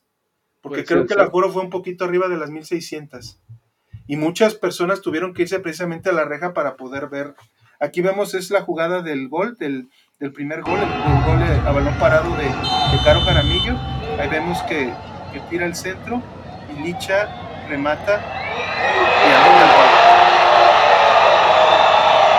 una, muy buena jugada. Y le agradecemos.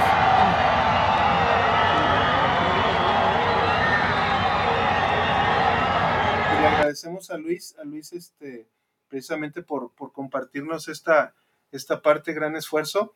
Este, y, y pues yo, yo sigo diciendo, esta, esta cuestión del, del, eh, eh, del aforo, de que eh, se vea semivacío por X o Y razón, yo creo que se debe de, pues, no sé, de, buscar que, que, si hay afición que apenas está creciendo y tratando de ver los partidos, pues que no los, dejen afuera, que hay alguna manera este, de poderles dar oportunidad, porque Chivas, la verdad, en cualquier lugar, este, vemos que siempre tiene afición y que los aforos en, a, los partidos que va de visitante, pues eh, siempre este, cambian, ¿no? No es lo mismo un Atlético San Luis Santos o Guerreras de Santos femenil que un Chivas San Luis en, el Astra. Siempre se ve que es, si es un aforo de mil, mil quinientas, pues suben hasta dos mil, dos mil quinientas o tres mil. Entonces, algo, algo, algo que, que ver, ¿no? Aquí dice Magda Hernández Cruz, gracias no, no, no sé qué es lo que... Bueno, pero bueno, nos, nos agradece y, le agradecemos. Y, le dice, Tavo, ¿cuándo vas a Querétaro tú, nene? ¿Cuándo vas a ir? no sé si está queriendo me lo enseñar. Creo que sí, creo que sí.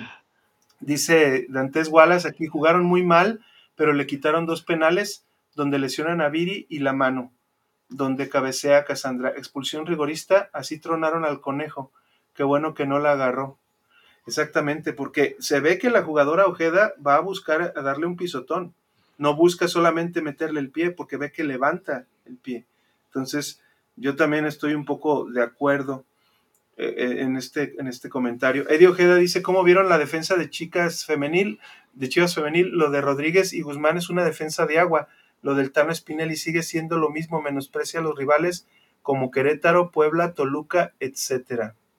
A, ver, una, cosa interesante ahí, Eddie, y, así como aficionados que somos, ¿no? Si tú, si tú sabes que Carla no está y la tuvieron que cambiar por Jaco, este, ¿qué hubieras hecho tú? Porque, pues, eh, entiendo que Kimberly Guzmán ya tenía un proceso como defensa central que estaba jugando, ¿no? La trata de poner para que agarre el ritmo de juego como defensa, acompañada de Carla. Y sabemos que eh, Tano eh, pondera el que Cassandra apoye mucho en la central, ¿no?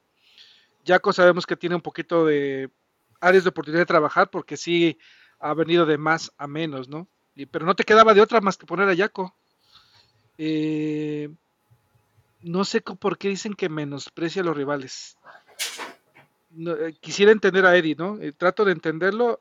Yo sé que más bien a mí lo que me gustaría ver es un cambio táctico en lo personal no esa famosa línea de tres que, él pondera, pero como dicen los directores, se mueren con la suya, ¿no?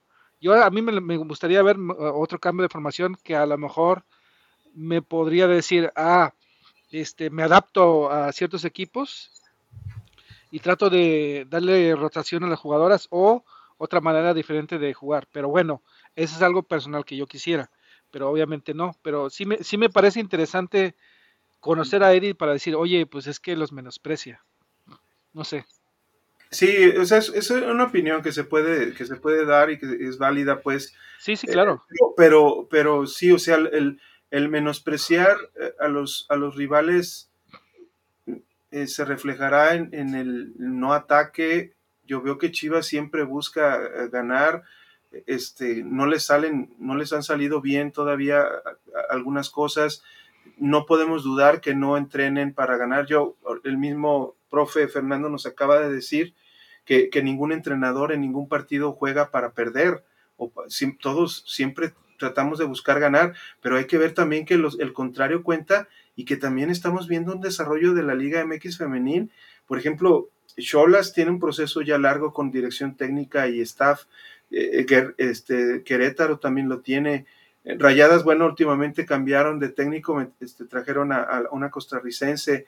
Eh, Tigres, pues, cada año son proyectos distintos. Ellos a base de, comprar jugadoras y billetazos, pues están, están dominando esta liga, pero, pero hay que también comprender este, que todo es parte de, como también nos dijo el profe, es, es, es este staff, jugadoras, cuerpo técnico, y, y, también hay que darle oportunidad a las jugadoras, y las jugadoras, ya nos dijo, espérense dos, tres años para que vean el fruto, no todas quizá vayan a, a, a tener e, el éxito, pero, o, que vayan a llegar, pero en dos, tres años vamos a ver este, que este proyecto que tiene Chivas Femenil de ir formando jugadoras va, a tener sus frutos en, un futuro. Y aquí dice Ray González, es que ese es el problema, la directiva no se ha dado cuenta de que todos los equipos elevaron el nivel y Chivas se le está llevando tranquila. Yo creo que sí trabajan, yo creo que todos vemos este, semana a semana que, están entrenando, que, recuperan, eh, este, además también hay que ver, las jugadoras son personas también, ¿eh? no sabemos también las cuestiones eh, personales, este, psicológicas, además hubo un momento, por ejemplo, en que no sabíamos, Licha, una baja de juego que tuvo, su mamá estaba enferma, o sea, y esas cosas a veces como que, como que no las pensamos, nosotros nos enfocamos solamente en la parte futbolística y vemos que juegan mal, pero también hay que reconocer que también son personas que tienen sentimientos, que sufren, que a veces tienen altas, a veces tienen bajas. Entonces, todo, todo tiene que ver en esta, en esta cuestión, en lo formativo, como nos dijo Fernando, y también en lo, en, ya cuando se son, cuando se son jugadores profesionales, pues ellas también no son robots y van a tener altas y bajas. Y otros equipos van a aprender a cómo jugarle a Chivas también. Entonces, todo eso tiene, tiene que ver, ¿no? Hay que ver qué tan tranquila se la llevan, porque también hoy el Tano, este, en, sus declaraciones también dice que precisamente tiene que trabajar en esas cuestiones de que a Chivas ya le están encontrando la manera de jugar y buscar variantes, como bien dice Nene también. Dice Dantes que le faltan refuerzos a Chivas, ahora que los costos no son de locura. Chivas la séptima nómina, por abajo de Tigres, Monterrey, América, Pachuca, Bravas y Cholas y Toluca y Pumas ya andan cerca. Bueno, el proyecto de Chivas es distinto. No nos gustaría, no nos gusta a algunas personas, pero es, es, ese es el camino. Ya nos, ya nos mostró también el profe Fernando, ¿no, nene? Correcto. Ya ves que nos dijo que eh, eh, desde el punto de vista del interior del equipo, sobre todo él como director técnico de la sub-19, eh, ciertamente buscan el triunfo, ciertamente buscan el campeonato, pero Chivas femenil está enfocado en la formación de jugadoras, ¿no? Y si el profe Tano eh, necesita una, una jugadora, la puede conseguir de la sub-19, pero todo es cuestión de tiempo, de trabajo, ¿no? De esfuerzo, de formarlas, de no debutarlas, de no desgastarlas tan rápido y, que lleven su proceso. Y él decía, la palabra era tiempo. Desafortunadamente, el tiempo en, en, el fútbol es, este, es una arma de doble filo porque eh, los aficionados no, no, queremos, no queremos tiempo, queremos la inmediatez, ¿no? Y, queremos campeonatos, ¿no? Y eso es lo que buscamos como aficionados. Y los, la parte institucional dice, no, oye, aguántame, este proceso es eh, formativo, nosotros somos cantera, no somos de tantas inversiones, con eso podemos sacar campeonatos, hemos sacado campeonatos así, y ni modo, esto es así del fútbol, y aparte, pues, como bien dijeron, eh, ya está creciendo los demás equipos, ¿no? Y bueno. poco a poco están, ha sido más competitivo y más con las extranjeras que están ingresando. Muy bien, este, bueno, agradecemos a nuestros patrocinadores, a Servicios Ferreteros GIG, los mejores servicios ferreteros de Guadalajara, y al Buen Fer, este, protectores. Aquí ahorita, pues el más famoso de todos es el de Chicharito, con sus letras doradas. Este, llévatelo solamente por solo 250 pesos. Eh, eh, en Chivas Chicharito edición especial y cualquier diseño que tú quieras que quieras tener, este, precisamente eh, el buen Fer, nomás le mandas tú tu imagen, tu PNG o, la foto de la novia, del novio, y te pueden hacer un case a la, medida. O sea, esto es, eh, eh, se especializa pues también, también este, en, ahorita en, fútbol, en fútbol mexicano, varonil y femenil, pero sigan a, al buen Fer Protectores y, pídanlos ahí este, por WhatsApp o directamente en Instagram. En Instagram, este, contáctenlo como el, el buen Fer Protectores, ahí, ahí este, le, escribe nomás y, y, pues eh, él, él, les podrá eh, dar información y, y, envíos, explicarlo de los envíos y fuera de la República. Él se encuentra eh, primordialmente aquí, aquí en Guadalajara. Este, Hay como, como dato adicional 10% de descuento si mencionas que vas de parte de los baloneros 1906. Así es. Entonces, este, vamos aquí, dice, también el profe dijo que la Liga Argentina no trae nivel y trae un entrenador de allá que tampoco es ganador, pero es formador. Él, él en Racing, eh, en Racing este, de Avellaneda, él formó precisamente las fuerzas básicas de, de, femenil eh, y el equipo femenil. Entonces, esa es la visión que se tiene.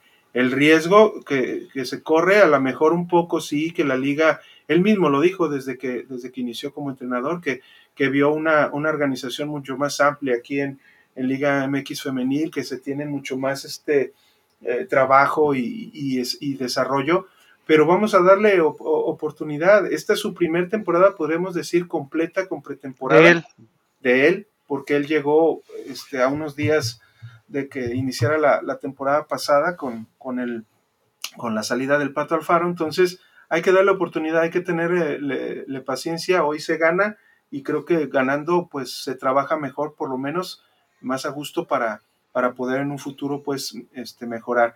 Aquí dice eh, Rey González, en tres años Tigres Femenil ya tuvo tres campeonatos más, América otros dos y el Pachuca ya el suyo y Monterrey otros dos campeonatos, etcétera. Sí, hay que, hay que reconocerlo, pero también hay, hay que ver, hay que ver este que eh, darnos cuenta qué, proyecto es, ¿no? O sea, no es ser repetitivo, pero Chivas su proyecto no está, no es como el de Tigres, no es como el de Rayadas, de comprar jugadoras y, a las mejores jugadoras de México y a las del extranjero y de ahí armar un trabuco y, y ganar. Si, si pierden, cambiar de técnico. Chivas tiene otra visión, tiene una visión más formativa y más de desarrollo y que sean precisamente sus fuerzas básicas las que en el futuro le den y le refuercen, porque tenemos tenemos a Licha, tenemos a Caro, tenemos a Boyi, tenemos a Viri. Ahí hay más de 350 goles. O sea, que digamos que no, que, que, que no se han logrado los resultados, es cierto. Pero que Chivas ha invertido también a su nivel para tener a las, a las mejores jugadoras de México, yo creo que sí. Porque para mí, este, Stephanie Mayor no le pide, Licha no le pide nada a Steffi. No, eh, este, Viri, para mí, para mi manera de ser, no le pide nada a, a Ovalle. Aunque Ovalle tenga ya este, más de 90 goles, también Viri tiene más de 89, 90 goles. Entonces creo que hay que, hay que equiparando un poquito, yo creo Boyi Turbide es una delantera también muy, muy buena, excelente. Este, entonces, Caro Jaramillo, yo creo que no hay una mediocampista mejor en la liga que ella. No sé por qué Tigres la dejó ir, pero para mí, en medio campo, este, no hay mejor, no hay mejor ocho que, que ella en la liga todavía yo lo, considero. Y aquí dice Rey González, es que la fórmula es que no quieren traer refuerzo y posiblemente es lo que no se entiende como aficionado. Entonces esperemos tres años para otro campeonato. No, no es esperar tres años. O sea, también hay que darnos cuenta, pues, que hay, que, que es un proceso las que ellas llevan. Lo comentaba el profe Fer, eh, Alex, ¿te acuerdas? Podemos llegar en ocho. ¿Y qué tal si es campeón? y, y este, es cuestión de, eh, a veces también de suerte, a veces es un factor de que la logras en la liga, la liguilla, eh, que de repente te va muy bien en una racha final. Eh, son varias cuestiones, ¿no? Ciertamente nos acostumbramos a que de repente tuvimos una hegemonía, de que vemos siempre estar hacia arriba y ganábamos todos. perdías un partido en 17 jornadas, 18 jornadas, eh, nunca empatabas y ahora como que ya están llegando a ese tipo de situaciones, la gente, la, como aficionado también dices, ah, caray, esto no está ahí acostumbrado a verlo, ¿no? Pero pues la liga, insistimos, la liga se ha estado cerrando poco a poco porque los demás equipos están creciendo. Y Chivas está apostando su cantera, ahí está, está clarísimo, está, está Aquí tenemos al buen, Juan Vicente Spinelli, dice, el Racing femenino es la obra de Tano integral. No existía el femenino en Racing, ascendió a primera y fue campeón su 16 y las llevó también a una Libertadores por primera vez. Entonces, hay que tener paciencia. Yo creo que es un buen entrenador que nos, que nos puede este, llevar. Hay que darle la oportunidad, no hay que desesperarnos. Chivas, este, ahorita tiene, yo creo que tanto en varonil como en femenil, otra visión. Ya no es tanto ahorita ir en pos del primero pero es también ver eh, sacrificar quizá un poquito el presente para que tener un, futuro promisorio, ¿no?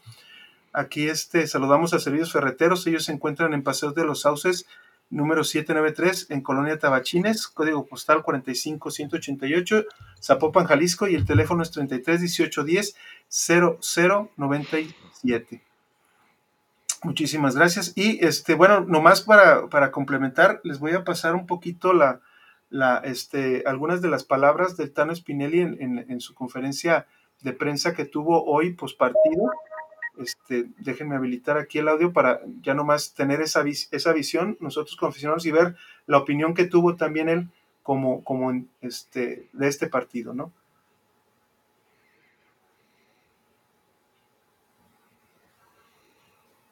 Monterrey, preguntarle, eh, pues un partido muy ríspido, muy duro, eh, con muchas adversidades, pero finalmente se van con los tres puntos. ¿Cuáles son sus sensaciones de este encuentro?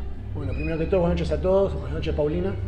Eh, sí, partido duro, ya esto lo venimos hablando ¿no? repetidas veces, semana a semana, jornada a jornada, de, de la paridad que en el torneo, como los equipos también ya al fútbol femenino ya no se le da la espalda, sino que no se lo, se lo recibe de frente y todos los equipos apuestan, se refuerzan, trabajan eh, y está cada vez mucho más profesional y mucho más, más parejo. Y cada partido que se juega es una historia distinta que hay que escribir.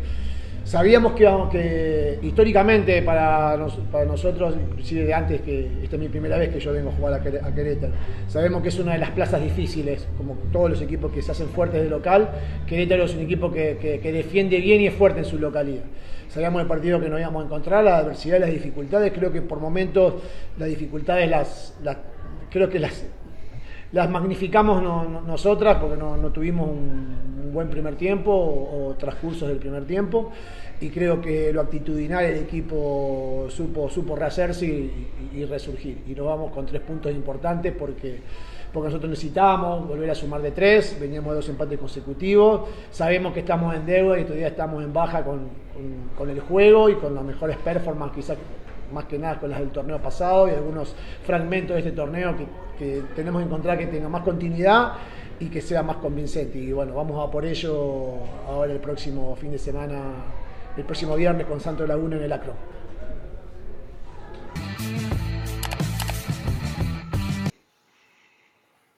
Eh, a ver, otra, otra pequeña. ¿Cómo estás? Eh, mira, yo digo que el fútbol tiene, tiene cuatro aristas muy importantes, ¿no? que es lo táctico, lo técnico, lo físico, lo psicológico, lo emocional. Y a veces queremos encontrar respuesta en el fútbol y a veces el fútbol lo sobreanalizamos. Te lo dice alguien que trabaja de eso y que doy clase en la facultad sobre análisis táctico, eso como que lo sobreanalizamos al juego. Y, a veces tiene que ver mucho más con cuestiones emocionales, ambientales, de contexto. Eh, Chivas no, no, está acostumbrado a tener un arranque así. Eh, tenemos que tener la cabeza, ¿no? la cabeza fría, el corazón caliente para poder resolver estas situaciones. Eh, esto también es, un, es, es una muestra de carácter y de madurez como equipo y como unidad.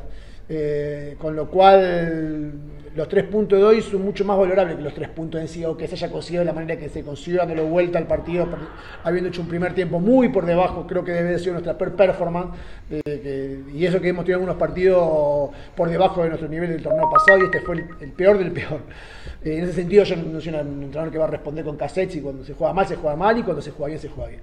Y en el segundo tiempo creo que la actitudinal el equipo se rearmó y me parece que sirve para la confianza, los tres puntos y también que el equipo haya concretado las chances que, generó. Eh, se, generó mucho en el segundo tiempo, cerró, pero, pero también se convirtió. Que por ahí en otros partidos generamos muchísimas, sobre todo con Puebla, con Toluca, eh, mismo con Juárez tuvimos algunas chances claras y no, no pudimos. Y hoy tenemos algunos puntos más. Eh, aún así todo estando lejos de nuestro mejor nivel, pero sirve siempre para la confianza, lo emocional y para la unión de grupo. El ganar ayuda a ganar pues al menos acepta que sí tuvo su peor primer tiempo de los que ha tenido en varios tiempos, como lo comentó él. Eh, habló del aspecto de cómo se recuperó el equipo en el segundo tiempo, pero más, más que nada como empuje. Y está claro que tiene que trabajar bastante, ¿no? El, profetano, ¿no? Así es, unos últimos comentarios para ya este, terminar, dar por terminado este programa. Dice, no creo que el problema sean las jugadoras, son las mismas, ¿eh? Lo que ha cambiado es el técnico. Para mí son extraordinarias, pero es una combinación de ciertos factores. Ok, ahí podemos concordar. Eh, eh, es una cuestión de una baja de juego de jugadoras con, un, con una nueva eh, estrategia que a lo mejor Tano trata de inculcarles, ¿no? Hay que ver, hay que ver cosas pues como más integrales, no verlas solamente como que buenas jugadoras, malas jugadoras, buen técnico, mal técnico, sino que hay factores, el rival, el contexto, el momento, y, pues también la, es un ritmo, ¿no? Un ritmo de, partidos que, Chivas ha tenido, pues no tan bueno. Eh, Adantes Guales, Chivas necesita una creativa, una central y una lateral de perfil zurdo, ¿sí? Yo ah, siempre, a mí me dolió mucho. Concuerdo. a mí me dolió mucho cuando se fue Carol y creo que necesitamos una central, sobre todo que tenga más salida, no tener la necesidad de que Cas tenga que bajar como líbero a apoyar a la defensa, sino que tengamos un par, yo que Kimberly Guzmán y otra más, Sabemos, pues, este, hasta lo que se sabe, Jaco Rodríguez quizá no, no, no, no firmó un nuevo contrato, quizá por ahí en un futuro pueda subir alguna de su. Hay que ver si es que ya la ven capacitada o buscar en el mercado, ¿no? Buscar en el mercado una Cristina Ferral, que también a veces este es el deseo de muchos aficionados de, de Chivas. Dice, tráiganse al Tuca Ferretti. Carajo. dice Juan Vicente Spinelli, dice, los rivales se armaron mejor y juegan. Sí, pues es que es un desarrollo constante, ¿no? No, no es, nunca ves un partido igual, aunque veas jugadoras iguales. Los contextos son diferentes siempre en cada partido. Dantes eh, Wallace dice, y le sobra una portera, yo dejaría ir a Blanca por salario, edad y estatura, y creo que Celeste y Wendy es suficiente. Bueno, hay que ver. Yo soy de la idea de que Celeste creo que Celeste Thanos la está esperando. Es, mi, es mi, mi, esperanza ver ahí a Celeste ya como titular. Pero bueno. Dijeron que pues, eh, fecha 6, 7, 8. Por ahí. Digo, ya no llegó en la fecha 6. Esperemos que en las próximas dos. hemos visto en sus, sus estados de Instagram que dice que cada vez está más cerca. Entonces la oportunidad ya vendrá. Quizá puede ser que contra Santos, aquí en casa, para arroparla un poco eh, y Blanca no es el problema, está en su mejor temporada, esta es su mejor temporada en toda su carrera. Ahí está. Hay, opiniones de todo. Blanca es buena moneda de cambio, si se recupera, hay, que verlo. Bueno, pues este, solamente también para no dejar eh, en los comentarios de nuestro compañero eh, Luis Lira, vamos a nomás a y ahora sí con esto nos, nos despedimos, este nene si, gustas, eh, nos despedimos. Primero te despides tú, me despido yo y, dejamos, y los dejamos con el comentario de, Luis. Dale. Pues muchas gracias por vernos, eh, Chiva hermanos. Eh, gracias por acompañarnos aquí en este programa un poco largo, pero bastante sustancioso en cuanto a información, visión del profe Fernando y de cómo va la institución en, en cuestión de la sub-19. Y ojalá, ojalá que, que sigamos consiguiendo a, más personas que nos acompañen para que hablemos de lo que nos gusta, ¿no? El fútbol femenil y sobre todo de Chivas femenil. Y gracias por acompañarnos. Ya saben, por favor, eh, compartan, inviten a sus amigos a ver el programa, suscríbanse, den like y síguenos en redes sociales. Sí, recuerden este, las redes sociales aquí de Mariana, Mariana Orozco, Mariana-Orozco Q, este, su Twitter también. Este, a ver, aquí está. Eh, Mariana Oku 91. Este, estamos en YouTube como los, los baloneros.